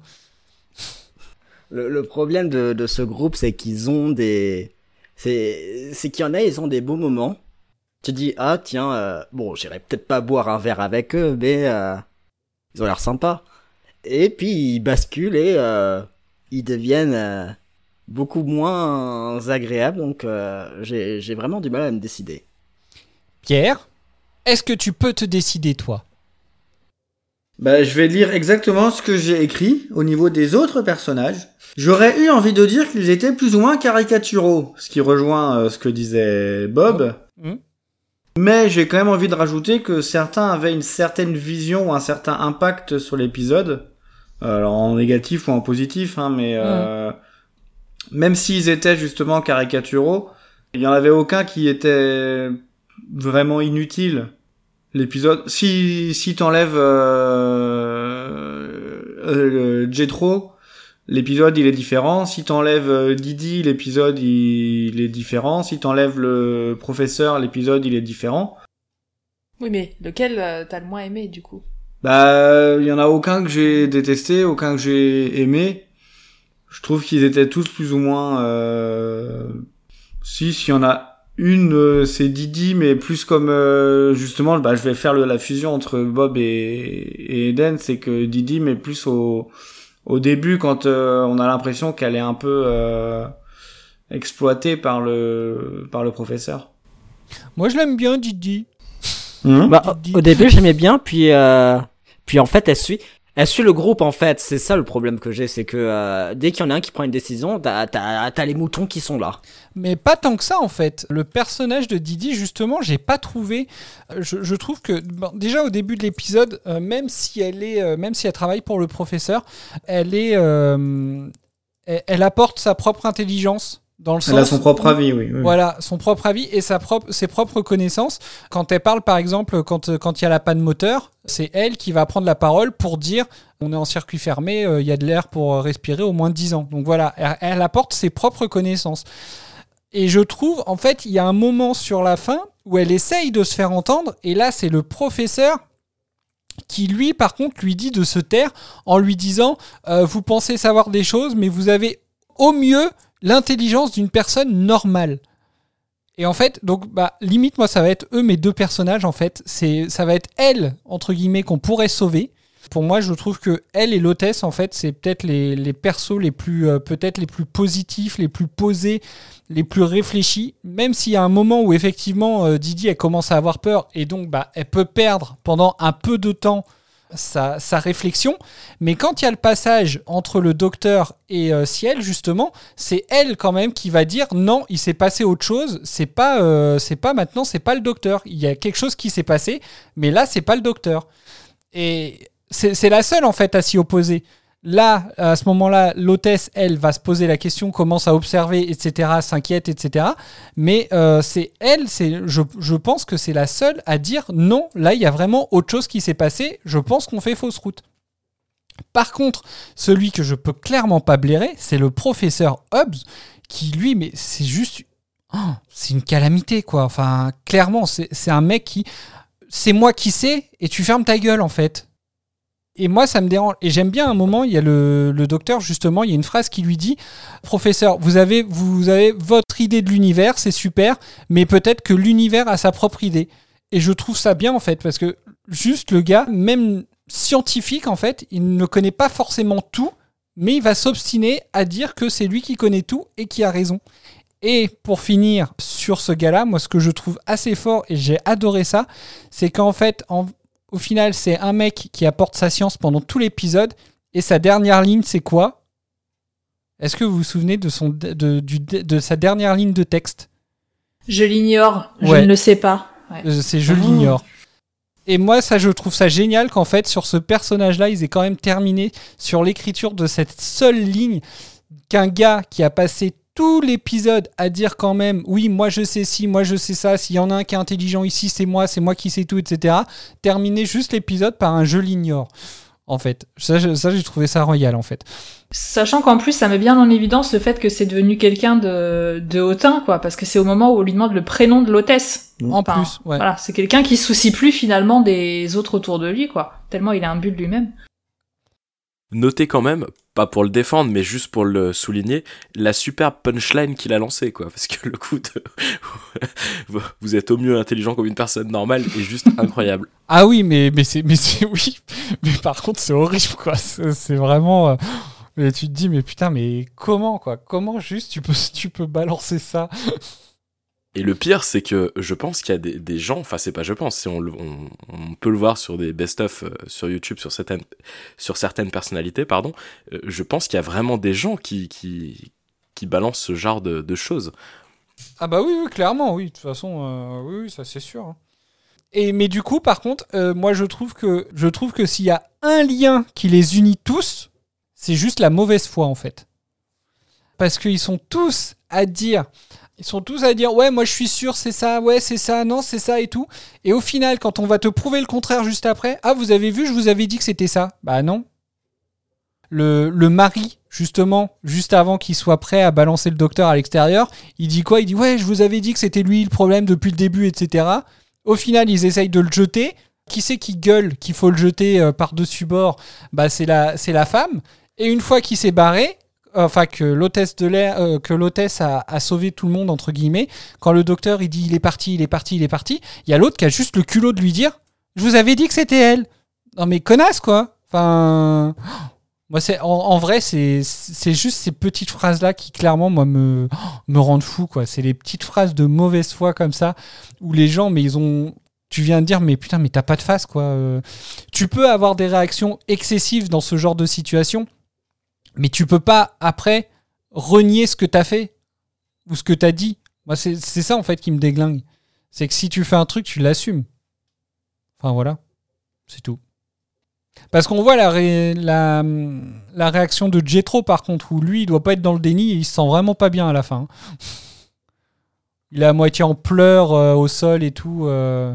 Ils ont tous l'air un peu euh, abasourdis, ouais. Bah, Enfin, ils fin, accusent le coup, j'ai l'impression quand même, tous un peu à la fin. Ouais, ouais. Au moment où le docteur il s'est posé la question, vous n'êtes pas juste vous retrouvé tout con aussi à vous dire putain mais c'est vrai Si. Non. Sur le, nom de la nana Ouais. Bah oui, oui, oui. Moi un jour, enfin c'est vrai que ouais, la première fois que j'ai regardé l'épisode, je me suis dit putain mais c'est vrai on connaît pas son nom et même nous on sait juste même pas pendant tout l'épisode à se dire mais elle et comment elle s'appelle elle? Non, puis même du coup, après, j'avais regardé sur. euh, j'avais regardé, j'ai vérifié, je me suis dit, bah, ils l'ont peut-être quand même donné un nom et tout, mais non, elle s'appelle juste. On aurait euh, pu lui foutre un badge. Normalement une hôtesse a un badge. Moi, j'ai trouvé que c'était ce moment-là qui faisait le plus mal, en fait. Quand on a, Quand euh, tu nous as donné l'avis de Nico, moi je l'avais, je l'avais noté en fait. Bon voilà, le, le comportement humain, euh, c'est euh, ce comportement-là, en tout cas, c'est vieux comme le monde malheureusement, et ça m'a pas choqué. Par contre, ce qui fait le plus mal, c'est cette scène-là quand le docteur demande Mhm. si quelqu'un connaît le prénom en fait de l'hôtesse et que tout le monde répond non, alors qu'elle les a sauvés quand même. Bah ça met un petit coup de massue, ouais. Bah du coup, je- même pour nous en tant que, que spectateurs, parce que comme je le disais plus tôt, moi, elle m'a agacé dans son côté un petit peu très très euh, procédurière, etc. Et du coup, à la fin, effectivement, tu te dis euh, merde, ouais, comment elle s'appelle? Et j'ai vraiment eu ce ressenti négatif. C'était pas agréable comme sensation. Oui, oui, t'as t'as envie à culpabiliser toi aussi en fait. Oui. Alors que t'es pas dans l'épisode, toi, t'as rien Oui, demandé, t'as juste voulu regarder le truc? Bah ouais. Tu t'es fait avoir en D'où ça te fait une leçon? Non, non, mais je comprends. Enfin, c'est c'est assez, euh, c'est assez incroyable. Bon, du coup, j'aimerais quand même. Est-ce que vous avez des choses à rajouter sur euh, sur tout ce beau monde-là? Moi, j'aimerais bien parler de, de Donna et surtout de la fin. Du passage où il retrouve Donna? Exactement, et Ouais. où elle essaie de plaisanter avec le docteur en, Ah en oui. commençant à répéter. Et on comprend que le docteur, enfin moi en tout cas, j'ai eu l'impression que le docteur, il avait vraiment été choqué par ce qu'il avait vécu quand il dit à Donna, plaisante pas avec ça. Alors que d'habitude, ils sont toujours sur la déconnade, sur la boutade en- en- Mm. entre eux. Et là, ça m'a vraiment fait un tilt en me disant, mais ouais, c'est c'est vraiment que ça a dû le le l'estomaquer en fait. Ouais, c'est c'est quelque chose que j'avais noté aussi. J'ai mis que bah, j'avais l'impression que le docteur, il apparaissait transformé en fait quand il retrouvait euh, quand il retrouvait Donna à la fin de l'épisode, et que bah du coup c'est que la les minutes dans dans l'avion ont vraiment eu un impact euh, un, impact sur lui et que du coup bah là tu peux voir euh, le fait que Donna ne soit pas là, tu peux voir une à la limite une évolution entre entre les deux. Lui, il est transformé, elle, elle ne l'est pas forcément parce qu'elle a juste profité de du spot. Ouais, mais malgré tout, tu sens que, enfin, moi j'ai trouvé que quand elle le retrouve, elle ouvre directement les bras euh, pour lui faire un câlin, en fait, comme si elle, voilà, comme s'il s'était appelé, genre qu'il lui avait raconté ce qui s'était passé, et qu'elle avait déjà compris que c'était super, euh, super choquant. Et du coup, j'ai trouvé que la blague était, euh, je me suis dit, qu'est-ce qu'elle vient faire là, cette blague, en fait, parce que du coup, ça démolit un peu le, le câlin d'avant où euh, tu te dis, elle a senti sans forcément qu'il ait besoin de lui expliquer. Molto bene. Allons-y. Question de ça, on peut, on peut revenir là-dessus. Euh, clairement, enfin, le, le jeu de, de David Tennant, enfin, sur un épisode Mm. comme ça, enfin, il est. Enfin, moi, je, trouve vraiment. euh, Enfin, magnifique, en fait, presque. C'est sa meilleure performance. euh. Bah après, sa meilleure performance, je sais pas, je pense qu'il a, enfin, il, il nous a, il a réussi à nous montrer euh, pas mal de, de trucs, quoi. J'ai envie de dire, enfin, il, il nous a toujours montré que c'était, qu'il qu'il était un bon acteur.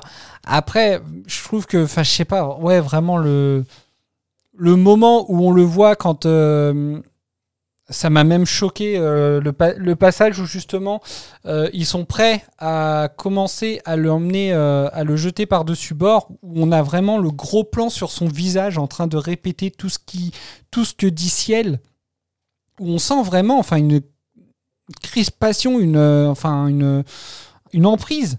C'est assez euh, perturbant, je trouve. Enfin, on- moi, perso, je souffrais avec lui, quoi. C'était assez étrange de le voir euh, complètement absent, complètement absorbé, euh, vaincu en fait. Mm.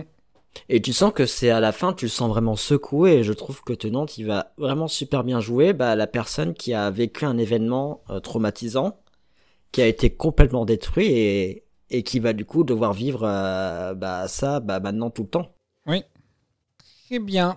Alors, est-ce que, enfin, est-ce que vous avez d'autres choses à ajouter sur, euh, sur l'épisode? Est-ce qu'il y a d'autres sujets que vous voulez aborder? Oui, je peux enfin arrêter ce podcast, l'esprit tranquille. Ah! Oui. Vas-y, dis-le ça, Bob. Une fois n'est pas coutume, j'ai écrit à Cédric mon ressenti à chaud en même temps que j'étais en train de voir l'épisode, et il me semble que je lui ai glissé de façon assez fugace, très très fugace d'ailleurs, comme quoi que pour une fois il avait aimé un épisode intéressant et que je pouvais partir de ce podcast avec un esprit d'apaisement, Ah. d'accomplissement même. Parce que pour une fois, nous étions d'accord sur un épisode. Attends, tu donnais pas cher de cet épisode. Hein. Oh là là, la semaine, euh, enfin il y a 15 jours. euh, Et c'est fou. Et en fait, euh, je me, moi, ce que je me souvenais pas, c'était le fait que ça avait été écrit par Russell T. Davis. Alors c'est marrant parce qu'au final, le, le précédent épisode avait été euh, écrit par euh, Steven Moffat, donc qui sera le prochain showrunner, et celui-là a été écrit par le showrunner actuel. euh. c'est marrant, ça fait un peu le combat du combat des showrunners. Et au final, enfin, les deux, je trouve, nous ont offert des épisodes de fou. Et du coup, bah tiens, pour revenir, euh, bah si, tiens, on peut revenir là-dessus euh, sur ce que disait Maël. Est-ce que vous pensez clairement que, enfin, en deux parties ou plus long, l'épisode, il aurait été aussi haletant? Enfin, moi, clairement, je pense qu'il fait vraiment la, je pense qu'il fait vraiment le la durée idéale Mm. pour euh, rester euh, vraiment sans sans qu'il y ait de temps long, de, de moments qui étaient un peu longs, qui traînaient en longueur. Voilà, de longueur. Merci, merci à moi-même. Euh, Mais de, de rien toi-même.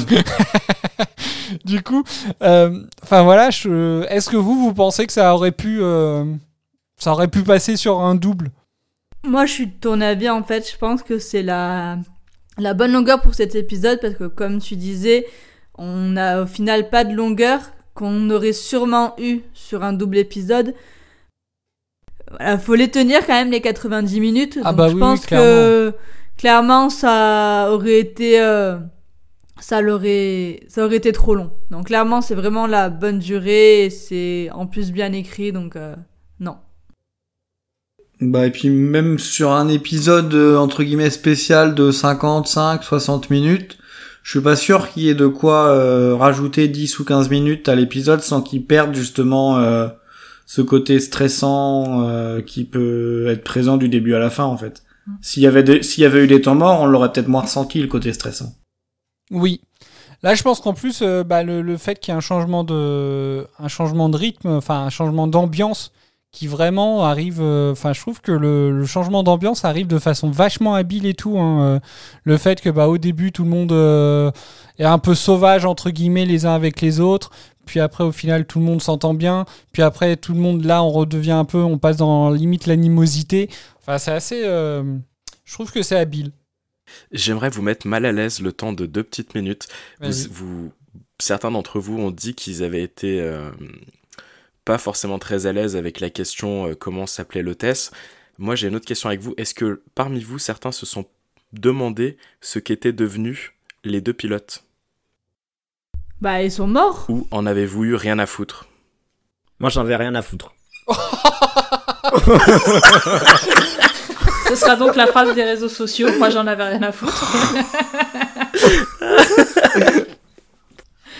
Ah non, bah moi je me suis, enfin du coup moi à un moment j'ai, au, dé- au début j'ai pensé que c'était euh, l'un ou les deux qui euh, auraient justement euh, pas pris possession du du du reste de l'avion, mais j'ai pensé justement qu'ils allaient réapparaître, euh, qu'ils allaient réapparaître un moment. Donc je m'y attendais en fait. Donc je pense que ça m'aurait pas forcément surpris si c'était arrivé, donc le fait que ça n'arrive pas était plutôt positif.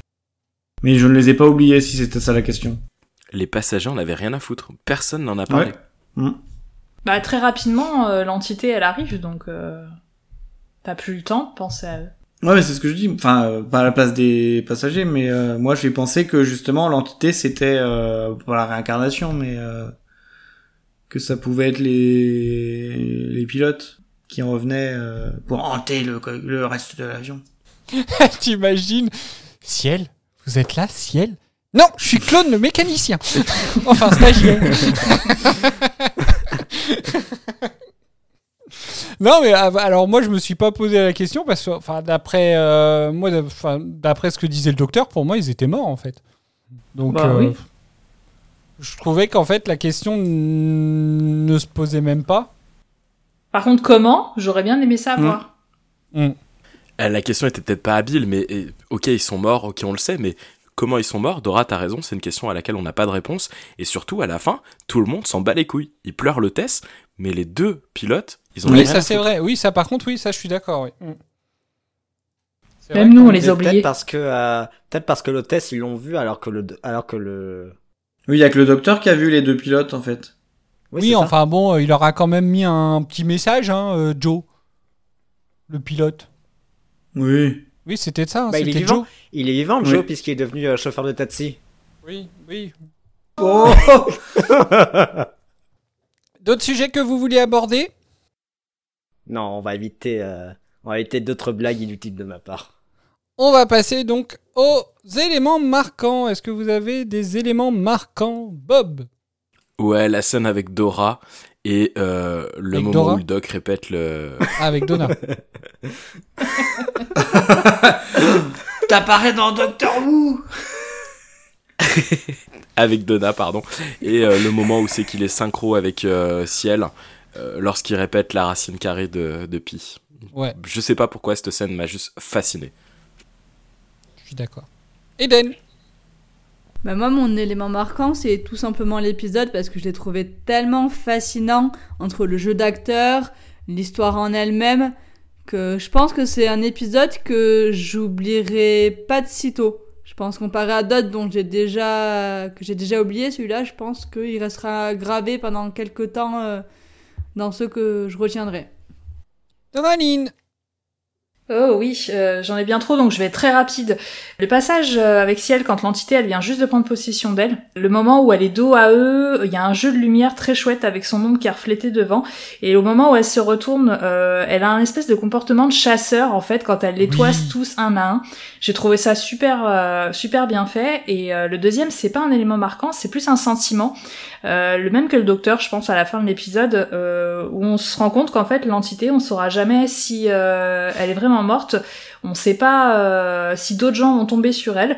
Euh, voilà, ça reste. Est-ce que c'est resté du, est-ce que ça reste du coup quelque part en sommeil, que ça va attendre que quelqu'un d'autre passe? Et je trouve qu'en fait, euh, cette possibilité, euh, elle est ultra angoissante et que le fait que l'épisode se termine là-dessus, ça décuple encore plus l'angoisse. Voilà. Après, c'est la musique, mais j'y reviendrai un petit peu plus tard. Maël Moi, on en a parlé il y a, il y a quelques minutes. Euh, non, c'est pas la, la, la non-présence du, des chauffeurs.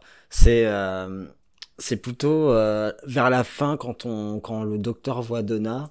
Et ça m'a profondément marqué de voir ce, ce, on en a mais de, de voir ce docteur euh, complètement secoué par ce qui s'est passé, complètement traumatisé, limite absent en fait. Il était, euh, c'est comme s'il était mort-vivant. Et ça m'a, ça m'a bien marqué. Pierre? Moi, je vais avoir deux éléments marquants. Il y a euh, un qui rejoint un peu ce, que Bob a dit sur le... Alors le moment où Sky répète puis euh, dit au même moment ce que disent les autres participants du vol. J'ai trouvé ça assez euh, assez angoissant pour reprendre un mot euh, pour reprendre le mot du jour. Et puis j'ai beaucoup noté aussi assez rapidement dans l'épisode et je sais pas si c'est ce qui m'a fait rentrer dedans ou pas, mais euh, j'ai trouvé que la musique était très très présente pendant les 40 minutes de, de l'épisode. Et puis euh, là c'est un élément marquant mais plus personnel, c'est euh, comme je vous l'ai dit, euh, je sais plus si c'est chez les Bouvian ou dans le général, mais que ça faisait un moment que j'avais pas pris autant de notes, autant de notes sur sur un épisode. C'est vrai, tu l'as dit. Et franchement, ça faisait, euh, comme je l'ai dit au début de le début de l'enregistrement, j'ai mis un peu de temps à le lancer, mais au final, je regrette de l'avoir vu qu'une fois. Bah voilà. Comme On ça, tu peux redire ben voilà. tu peux le revoir après l'enregistrement. Comme dirait Adèle, chez Ah bah oui, je pense que quand on va quand on va arrêter, je vais relancer l'épisode comme ça. euh, je dirai à Cédric après à minuit, euh, bah je peux pas aller me coucher. Eh bah tiens, donne juste un avis de dernier passage de d'Adèle qu'elle m'avait donné, euh, qu'on peut presque mettre comme un élément marquant, même si elle ne l'a pas enregistré comme ça, du coup, enfin, elle me l'a pas dit comme ça. Euh, mais elle parle du moment où, quand le groupe s'attaque au docteur en lui disant vous prenez plaisir à tout ça, ou quand, euh, par exemple, il demande son nom, etc. Enfin, vraiment, ils se foutent vraiment sur le docteur, quoi, à ce moment-là. Même si le fond de leur pensée est mauvais, ils disent tout haut ce que, ce que beaucoup pensent tout bas. J'ai trouvé ça très pertinent. Voilà. Effectivement, est-ce que euh, si euh, nous on se retrouvait face au docteur dans cette situation-là, on lui dirait pas, eh dis donc, euh, tu l'ouvres un peu trop, toi, ton, euh, ça a l'air de quand même bien t'éclater. Euh, nous, on n'est pas là pour s'éclater, on a envie de survivre, quoi. Donc, voilà. Oui, qu'il a l'air de prendre un peu trop de plaisir euh, au fait qu'il y a un événement euh, qui allait meubler les 4 heures de vol. Oui, ça l'intéresse ou euh, juste avant qu'il leur balance parce que je suis malin. Extraterrestre rencontre extraterrestre, donc forcément. Puis Ah, oui, c'est Robin. quelque chose qu'on connaît pas, quoi. Oui, mais ça, ils le disent pas qu'il est extraterrestre. C'est ça qui est Ah assez oui, marrant, c'est qu'ils le disent pas parce que il lui dit, vous nous avez traité, ils lui disent, vous nous avez traité d'humains comme si vous n'en étiez pas un. Mais sachant que l'hôtesse, elle dit, mesdames et messieurs et autres spécimens, il pourrait très bien dire, bah non, je suis Oui. pas humain, quoi. Enfin, je sais pas, pourquoi il s'en cache. Mais peut-être parce que justement, là, il se retrouvait face à une horde Bah d'humains oui. qui étaient prêts à balancer à dehors le premier extraterrestre qu'il verrait. Donc, Stratégiquement, ça aurait pas été bien joué, quoi. oui, c'est vrai, il est un peu plus futé que ça. Il le dit lui-même, il est malin. N'empêche, heu- heureusement qu'il y a eu un élément perturbateur au bout de 10 minutes d'épisode, hein, parce que sinon, euh, on n'aurait pas eu autant de choses à dire. hein. C'est vrai. Le vol se serait continué jusqu'au bout, ils auraient fait demi-tour, et puis paf, un quart d'heure, 20 minutes, c'est torché. le super épisode de le super épisode réellement économique là pour le coup. Il se passe rien pendant sont- 40 minutes. c'est ça. Tu les vois, Même les idées, elles sont économiques. Hein. tu les vois juste aller de, de, de- du point A au point B. Tu les vois faire leur truc et puis après ils repartent. Demi-tour. Ouais, oh, c'était chouette. C'était une chouette balade. Et après, la deuxième partie de l'épisode, c'est le docteur qui raconte à Donna. Oh, l'enfer. Putain, on dirait, euh, on dirait le Royaume 3 où ils sont, où ils, euh, où ils repassent les événements du premier film. Alors Doraline, t'allais nous dire sur la musique, je crois. Oui, parce que euh, la musique m'a beaucoup euh, fascinée dans cet épisode. Du coup, je, je me suis un petit peu renseignée sur les différents instruments qu'on peut utiliser pour euh, créer ce genre d'ambiance, euh, le pourquoi du tel ou tel instrument on va utiliser et euh, comment est-ce qu'on recrée ce genre d'ambiance. Du coup, je vais vous faire un petit point, si vous me le permettez. Non. Oui, Si vous êtes chaud, quoi. oui, on est Alors- chaud. Est-ce que vous êtes chaud? Ouais Ah non, c'est pas Oui. celle-là que je voulais mettre. Alors, du coup, on va évidemment pour tout ce, pour ce genre de musique, on va avoir tout ce qui est piano, orgue, synthétiseur et les instruments à cordes. Mais il y a aussi, et je l'ai découvert, un instrument ultra chambé euh, qui, euh, je pense, est du coup utilisé dans cet épisode, mais qui au final, euh, bah, après écoute, je l'entends dans beaucoup de films ou de séries. Ça s'appelle un waterphone. Je, je vais vous mettre un petit lien après. Alors en fait, ça a une forme de réservoir, c'est relié à un tube et c'est entouré de tiges en bronze qu'on peut frotter avec un archet, comme un violon. Donc son utilisation primaire peut faire penser en fait au chant des baleines et parfois à un violon.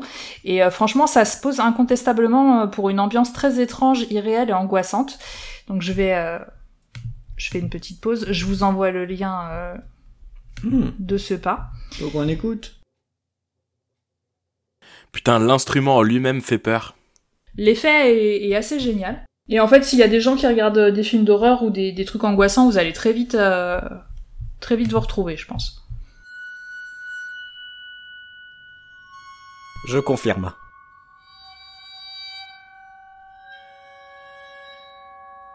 Attends, tu trouves pas... euh, Si je- euh, je- j'ai été voir sur Google, tu trouves pas que l'image est... Enfin, l'instrument fait... En lui-même, je trouve qu'il a quelque chose de flippant. Hmm. Tu sais pas d'où ça sort. Enfin, le mec a conçu ça. Euh, Bah, tu dirais une bouche de baleine, du je coup. pas être dans sa. Il y a, il y a- je trouve qu'il y a un petit côté euh, m- euh, euh, mystique euh, avec cet instrument. Ah, clairement, ouais. Et tu peux l'utiliser sans archet et ça fait un. C'est juste le, le, le, le vent en fait qui fait ce bruit-là et, euh, et c'est assez flippant. Je vais aller chercher le prix de cet instrument pour aller l'acheter. Oui, bah, ça coûte cher. J'ai hein. vu mille et quelques euh, passer. euh. Oh, ça va. 8000 balles. Mille, mille, mille, mille. Bon, euh, plus basique après, 1000. je pense. Putain, euh, c'est déjà énorme. Oui. Ah oui, c'est déjà énorme. Bah, je pense que c'est le cuivre euh, qui doit euh, coûter très cher. Après, faut payer le prof pour apprendre à jouer et là, c'est plus cher. Après, ça a l'air assez simple. hein. Après, pour le coup, j'ai jamais manié un archet, mais. euh, Moi, j'ai fait que du piano, donc euh, on n'a pas besoin d'archer pour faire un piano. Alors, euh, c'est pas le bon. Si t'y arrivais pas, c'était peut-être pour ça, du coup. mais, euh. Et euh, bah, du coup, je vais clôturer par un rapide parallèle entre ambiance et sentiments recherchés dans, la, dans les musiques de films et séries. Euh, sachez que les cordes aiguës et les graves sont très importants pour transmettre le sentiment d'une menace sous-jacente. Mais sentiment, il peut aussi être amplifié par une accélération du tempo de la musique. Donc euh, ça, ça mène inconsciemment à une accélération des battements du cœur qui, euh, à son tour, transmet au cerveau le sentiment de danger et d'une menace qui approche. On va avoir l'exemple euh, avec la fameuse musique de John Williams des Dents de la Mer, par exemple, où ça s'accélère au fur et à mesure et où on stresse de plus en plus.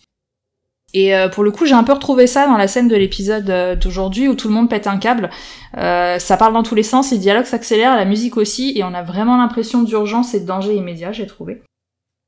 Et d'autre part, pour créer un effet soudain, on utilisera plutôt un son strident et grinçant, euh, la manière d'Hitchcock dans Psychose, où euh, on aura de grands silences parsemés de coups incisifs de violon. Et pourquoi ça fait peur? Eh ben parce que l'être humain il est biologiquement conditionné à craindre de tels sons qu'il va automatiquement associer à des cris ou des hurlements. Donc du coup ça provoque euh, la mise en alerte immédiate du cerveau et une réaction instinctive de celui-ci. Après j'aurais pu vous parler des mélodies innocentes et joyeuses ou celles inaudibles par l'oreille mais néanmoins perceptibles physiquement, mais ça, eh ben ce sera peut-être pour un prochain épisode. Ah, Oh là là Ah ouais elle fait Comment du il nous fait du teasing. Ah, t'en as trop dit, balance. Non. J'ai essayé de noter la suite, mais non. Ce sera pour quel épisode? Bah, je sais pas, j'espère pouvoir le réutiliser euh, plus tard, mais. Dans 6 ans. Ah, Elle, elle tease, mais en fait, c'est peut-être pas un teaser du coup. C'est c'est une fin Au pire, on fera En tout cas, c'était un méga vortex. intéressant ce que t'as dit. Ah, c'est gentil. Moi, ça m'a passionné. euh, J'ai cherché ça Mm. cet après-midi. euh, J'ai trouvé ça fascinant. Oui, je confirme. Est-ce que vous avez d'autres anecdotes? Ah, on passe déjà aux anecdotes. Bah oui, du coup. Il n'y a pas eu de Après, je suis désolé, je suis, je suis sur le waterphone là, de retour. C'est une folie, ça ressemble à rien. Enfin, ça ressemble à aucun truc qu'on qu'on on a l'habitude d'en entendre dans les, dans les films et séries. Mais c'est super malaisant en fait d'écouter ça. Les sonorités des autres instruments que j'ai trouvé un peu what the fuck aussi me parlaient moins, donc euh, je les ai pas sélectionnés, mais. Très bien. Dans les trucs chelous aussi, tu l'as vu la coupole? J'ai vu ça il y a pas longtemps là sur YouTube. Désolé, hein, je, je pète les, tu m'as trigué avec les instruments. Est-ce que vous l'avez vu la, la coupole? Ça te fait une espèce de coupole d'alien et il tape dessus et ça fait des espèces de sons euh, comme des sons euh, magiques dans les Disney, les trucs comme ça. Hmm. Ou des sons dans l'eau un peu. Non, vous voyez pas? Euh, moi, je vois pas. Non, moi non plus. je, je connais pas le nom du truc par contre, je sais juste que ça ressemble à une espèce de coupole avec des. comme s'il y avait des pogs dessus. En réalité, tu prends une plaque de métal, tu l'arrondis, tu la fous dehors un jour où il y a des grêlons et t'as l'instrument. Vous avez, vous avez d'autres choses à rajouter ou on peut lancer les anecdotes du coup? Oui. Eh ben, on passe aux anecdotes. On va passer aux anecdotes. Le meilleur moment. Tu parles de vos anecdotes inutiles et donc indispensables C'est quand même important. Et on vous écoute. Oui, alors euh, quelques anecdotes qui nous restent euh, après toutes celles qui ont déjà été données pendant l'enregistrement. Il faut savoir que l'épisode de- du jour, c'est le premier épisode depuis Genesis of the Daleks en 1975 qui ne montre pas le Tardis. Et euh, il y a qu'une dizaine d'épisodes de Doctor Who en comptant les classiques et euh, la, la série New Who qui ne font pas apparaître le Tardis. Comment il, est, triste de pas avoir le Tardis. Mm. Et euh, j'ai lu aussi que c'était la première fois dans toute l'histoire de Doctor Who que le méchant de l'épisode n'était pas révélé. Alors je sais pas si c'est vraiment de toute l'histoire euh, en plus de 50 ans, mais euh, je trouve ça assez... Et du coup ça aurait... euh, pour rejoindre les discussions qu'on a eues tout à l'heure, euh, bah, ça permet de garder beaucoup de mystère et de faire que l'épisode reste intrigant. Mais ça, c'est vrai que c'est top, hein, euh, que qu'il n'y ait pas justement le, Oui. le dénouement De à la fin. résolution, en fait, Rester sur quelque chose que le docteur ne peut toujours pas expliquer. Moi, ça, ça, ça me plaît vraiment, en fait. J'aime bien. Après, j'espère qu'on n'aura pas une suite. Enfin voilà, un épisode qui fait suite à ça. Euh... Non, rien. Putain, vos silences m'angoissent. Bah, c'est que je sais pas justement si on répond ou pas. Moi, je me souviens pas assez longtemps, enfin assez loin pour. euh, Pierre, qu'est-ce que t'en penses? Est-ce qu'on peut Quoi? répondre à ça ou pas? Oh, bah, est-ce qu'on est-ce qu'on peut nous-mêmes y répondre? Parce que si ça se trouve, ça fait dix ans que la série a continué, et ils ont pas encore corrigé le truc, mais si ça se trouve avec un nouveau showrunner, vu que Russell T Davis reviendra, eh ben peut-être qu'il peut le refaire euh, 50 ans après. hein. On sait jamais. hein. Il va y retourner, tu sais. bon, à l'heure, actuelle, Bob, euh, voilà, si ça peut te rassurer, euh, sachant qu'on peut dire que cette série-là, elle est terminée, ils ne sont jamais revenus sur, euh, sur cet épisode-là. Voilà. Yes Mais peut-être que dans le futur. hein. Tu vois, je- non mais franchement, je l'ai déjà dit plusieurs fois, mais j'insiste. Par exemple, le film Joker, la suite qu'ils ont prévue m'angoisse terriblement. Parce que pour moi, le premier se suffisait à lui-même. Ah oui, oui, oui. T'imagines si le podcast existe encore quand ils l'auront diffusé, l'épisode 2 Je pourrais euh, peut-être corriger mes propos à ce propos. C'est fou, hein? Et nous, avec Doraline, on pourra dire qu'on a été doublement jokerisés. Ouais, mais il y a un moment donné, il faudra bien qu'on finisse par le comprendre, ce film. Je sais pas si c'est une 200 bonne idée d'aller voir le deuxième si on n'a pas compris le premier déjà. Bah, vous allez demander euh, au ciné de faire une euh, projection du premier avant le deuxième. Bon, bah, il y en a sûrement qui vont le faire. Alors, je, je crois que je préfère revoir euh, Les Morts Inassouvis que Joker. Bon. Et entre Transformers, Trans- Ça dépend l'intégrale, parce que c'est chaud l'intégrale. il y en a combien? Je sais plus. Allez, on continue. Non? Il y en a plus? Moi, je parle plus. Ah bon Tu fais la gueule Non, non, mais je, je- j'ai dit toutes les miennes. Euh, est-ce que vous voulez que je prenne la, est-ce que vous voulez que je prenne la 6 hein On a une anecdote, qui qui n'en veut Bah, si vous voulez, je peux la prendre. Bon, bah, Maël, il en veut. Allez, je la prends. Ah, Je Donne la prends, euh, la catégorie, parce que ça Oui. va les aider un peu. Alors, l'anecdote qu'on n'a pas compris et on vous demande votre aide. Ah. Si vous avez, euh, si vous avez une explication. Ah, mais moi non plus, je l'ai pas compris en plus, celle-là. Bah, du coup, on, On vous va voir. aussi. Je l'ai lu 350 fois et plus je la lis, moins je la comprends. On a beaucoup parlé sur cette anecdote. Il y a plus de paroles sous l'anecdote que d'anecdotes en elle-même. Oui. Alors, du coup, et je pense que c'est pour ça que les personnes la voulaient d'ailleurs. Allez, on l'écoute. Allez, c'est on parti. est concentré. Alors, euh, ouvrez vos oreilles, connectez vos neurones. C'est parti. Alors, selon Russell T. Davis, Ciel Silvestri prévoyait de se suicider une fois qu'elle aurait atteint la cascade et tuer le monstre était la seule chose qu'il pouvait faire. L'hôtesse de l'air avait raison tout le temps, mais c'était motivé par la peur. Parce que, du coup, le. Vous pouvez répéter la question? Eden, Bob, vous l'avez compris, euh, l'anecdote? Euh, je pense, enfin, Moi, de la- de l'avoir de l'avoir entendu, limite, je l'ai compris. The. Ah. ouais, pour moi, en fait, euh, si elle, suite à sa rupture, euh, elle voulait se suicider, Je pense qu'il y a deux infos. Les, les deux infos n'ont juste rien à voir. Il y a la première, qu'effectivement, euh, dont Eden parle, où si elle avait prévu de se suicider, apparemment. Ah, et en le faisant, ça aurait tué le monstre. Non, même pas, de toute façon. Mais au final, euh, il pouvait pas faire autrement que de tuer le monstre. Et du coup, Mhm. L'hôtesse de l'air avait raison dès le début, parce qu'il me semble que c'est elle, en premier peut-être, qui dit jetons-la par-dessus bord. Oui. Donc voilà. Après, par contre, je vois pas ce que ça, je, vois pas l'intérêt de, de, de nous dire que euh, Ciel avait l'intention de se suicider une fois arrivé à la cascade, en fait. Ou est-ce que c'est justement peut-être euh, ce qu'il explique euh, le fait euh, que pourquoi euh, c'est à elle qui s'en est pris, que la créature s'en est pris, je sais pas, mais je vois pas l'intérêt de, de, de nous dire ça du coup. Non, je suis presque déçu du coup. Mhm. Voilà. T'es déçu de quoi de l'anecdote? Ouais, la réponse, je m'attendais. De l'avoir com- de l'avoir comprise? Ouais. Elle aussi, tu préférais que ce soit une anecdote sans réponse? Écoute, parfois il vaut mieux, il vaut mieux ne pas avoir de réponse hein, afin de ne pas être déçu qu'avoir une réponse et être déçu. Bah oui. Du coup, c'était la dernière anecdote? Même pas. Non. Ah bon bah alors on vous écoute pour la suite. On continue. Il y a eu plusieurs problèmes lors du tournage du prologue euh, de l'épisode. Le prologue donc euh, le passage avec Donna. Ouais, c'est ça. Justement, le, le téléphone que Donna tient est clairement le combiné d'un téléphone filaire. Oh bah oui, bah ça se voit. Il, il y a le trou. Elle était supposée le tenir à l'envers pour que cela ne se voit pas, mais personne sur le plateau ne l'a vu au moment du tournage. Il y a le trou du RJ45, ça se voit quand même que ça. Putain, mais ils auraient pu faire un reshoot, c'est pas un truc qui leur aurait pris une plombe. Bah ouais, bah ouais. Elle apparaît 30 secondes et il y a 50 incohérences dans sa scène. C'est ça. Tiens, dans la catégorie, euh, la, la production euh, est remplie de gens incapables, on est pas mal. Hein. C'est abusé. Et surtout que, en plus, le, quand le docteur est en train de parler à Donna, son reflet dans le miroir est immobile, alors que lui est en train de bouger. Ah ça j'ai pas vu ça. Enfin, j'ai pas fait attention. Et bah, faut re-regarder l'épisode, Cédric.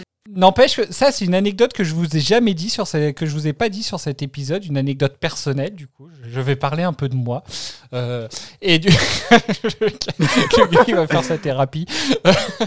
non, mais en fait, cet épisode, c'est un épisode que j'ai raté pendant très très longtemps, alors que je crois que c'est le premier épisode de Doctor Who que j'ai aperçu. La première fois, je sais pas si je vous avais déjà, je crois que je vous avais raconté la première fois où, euh, où, j'ai, où je suis tombé sur Doctor Who, je me suis dit ça, ça a l'air trop chelou, j'ai, j'ai changé de chaîne. Et en fait, c'était cette scène-là. La scène où justement le docteur, il est en train de discuter avec Donna. Et après, il rentre dans la navette. Et euh, donc, au moment des cacahuètes et tout, je me suis dit, ouais, ça c'est chelou, je, je change quoi.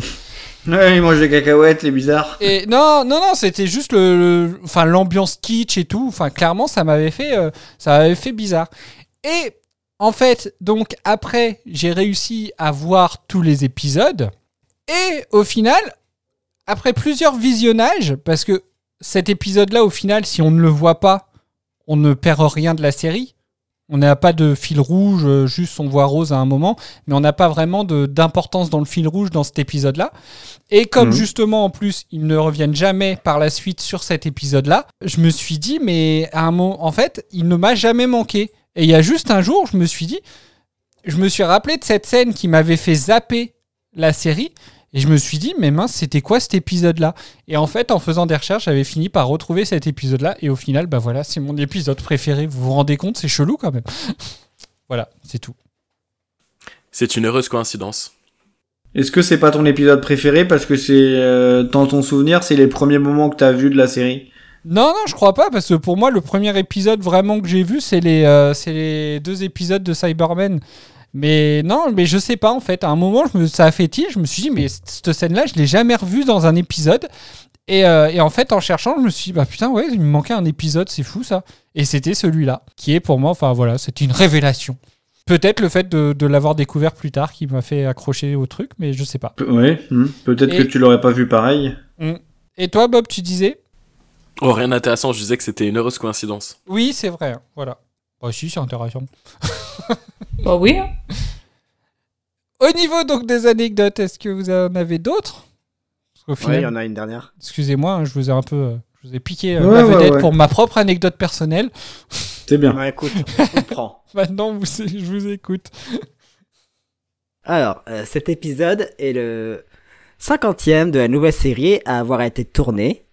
Il devait normalement être le huitième épisode avant l'épisode de la librairie. Et euh, le vaisseau dans lequel le docteur et les passagers se retrouvent enfermés s'appelle justement le Crusader euh, 50. Oh, il a pas lu en anglais. Ouais, écoute, je, je, je vais pas me ridiculiser en direct. hein. J'ai j'ai ma réputation en jeu. Et du coup, euh, David euh, Tchouchtchoun a également joué dans le 50e épisode de la série classique. Pour lui, la boucle est bouclée. Ah, c'est vrai, il a joué dans les deux? Ah, C'est fou, marrant, ça. Hmm. J'espère qu'il jouera pas dans le cinquantième de la prochaine série. Je sais pas dans quel état il sera, le pauvre. T'es en train de dire qu'on a Oh. regardé une cinquantaine d'épisodes quel âge hein? Je regarde son âge. Oui, on a regardé du coup 50 épisodes de Doctor Who. Est-ce que tu pensais un jour aller jusqu'à 50 épisodes de Doctor Who? Avant que tu m'entraînes dans ce projet complètement marteau, je ne pensais même pas un jour l'attaquer si tu veux. Et est-ce que tu pensais faire un Et podcast si je suis honnête, rien que pour ce genre d'épisode, je suis content de l'avoir fait. ah, Ah. ça me fait plaisir. Du coup, euh, Cédric, l'acteur, il a 73 ans, donc ça va être chaud. Bah oui, c'est pour ça. Ce serait bien. Si c'est 10 épisodes par saison, euh, c'est bon, hein.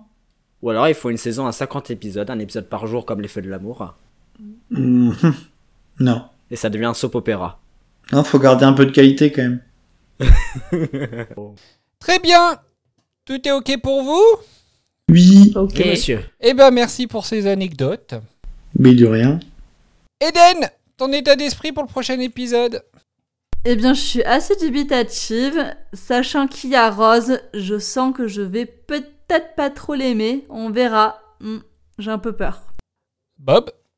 Eh ben, c'est ambivalent parce que, à l'inverse d'Eden, je suis trop content de revoir Rose. Et en même temps, vu que ça fait déjà deux épisodes que j'aime bien, voire que j'adore, j'ai peur d'avoir une retombée euh, un peu forte.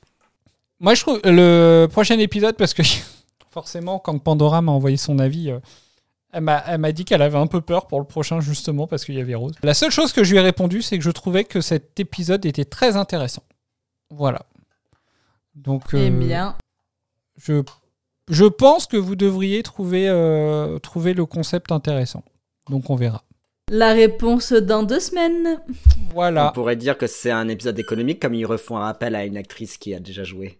Bah, c'est pas ça économique. Économique, c'est quand euh, mais on explique. Ouais, mais je sais. Bah, bah alors, bah je sais pas. euh, pourquoi tu euh, vas dire des trucs faux?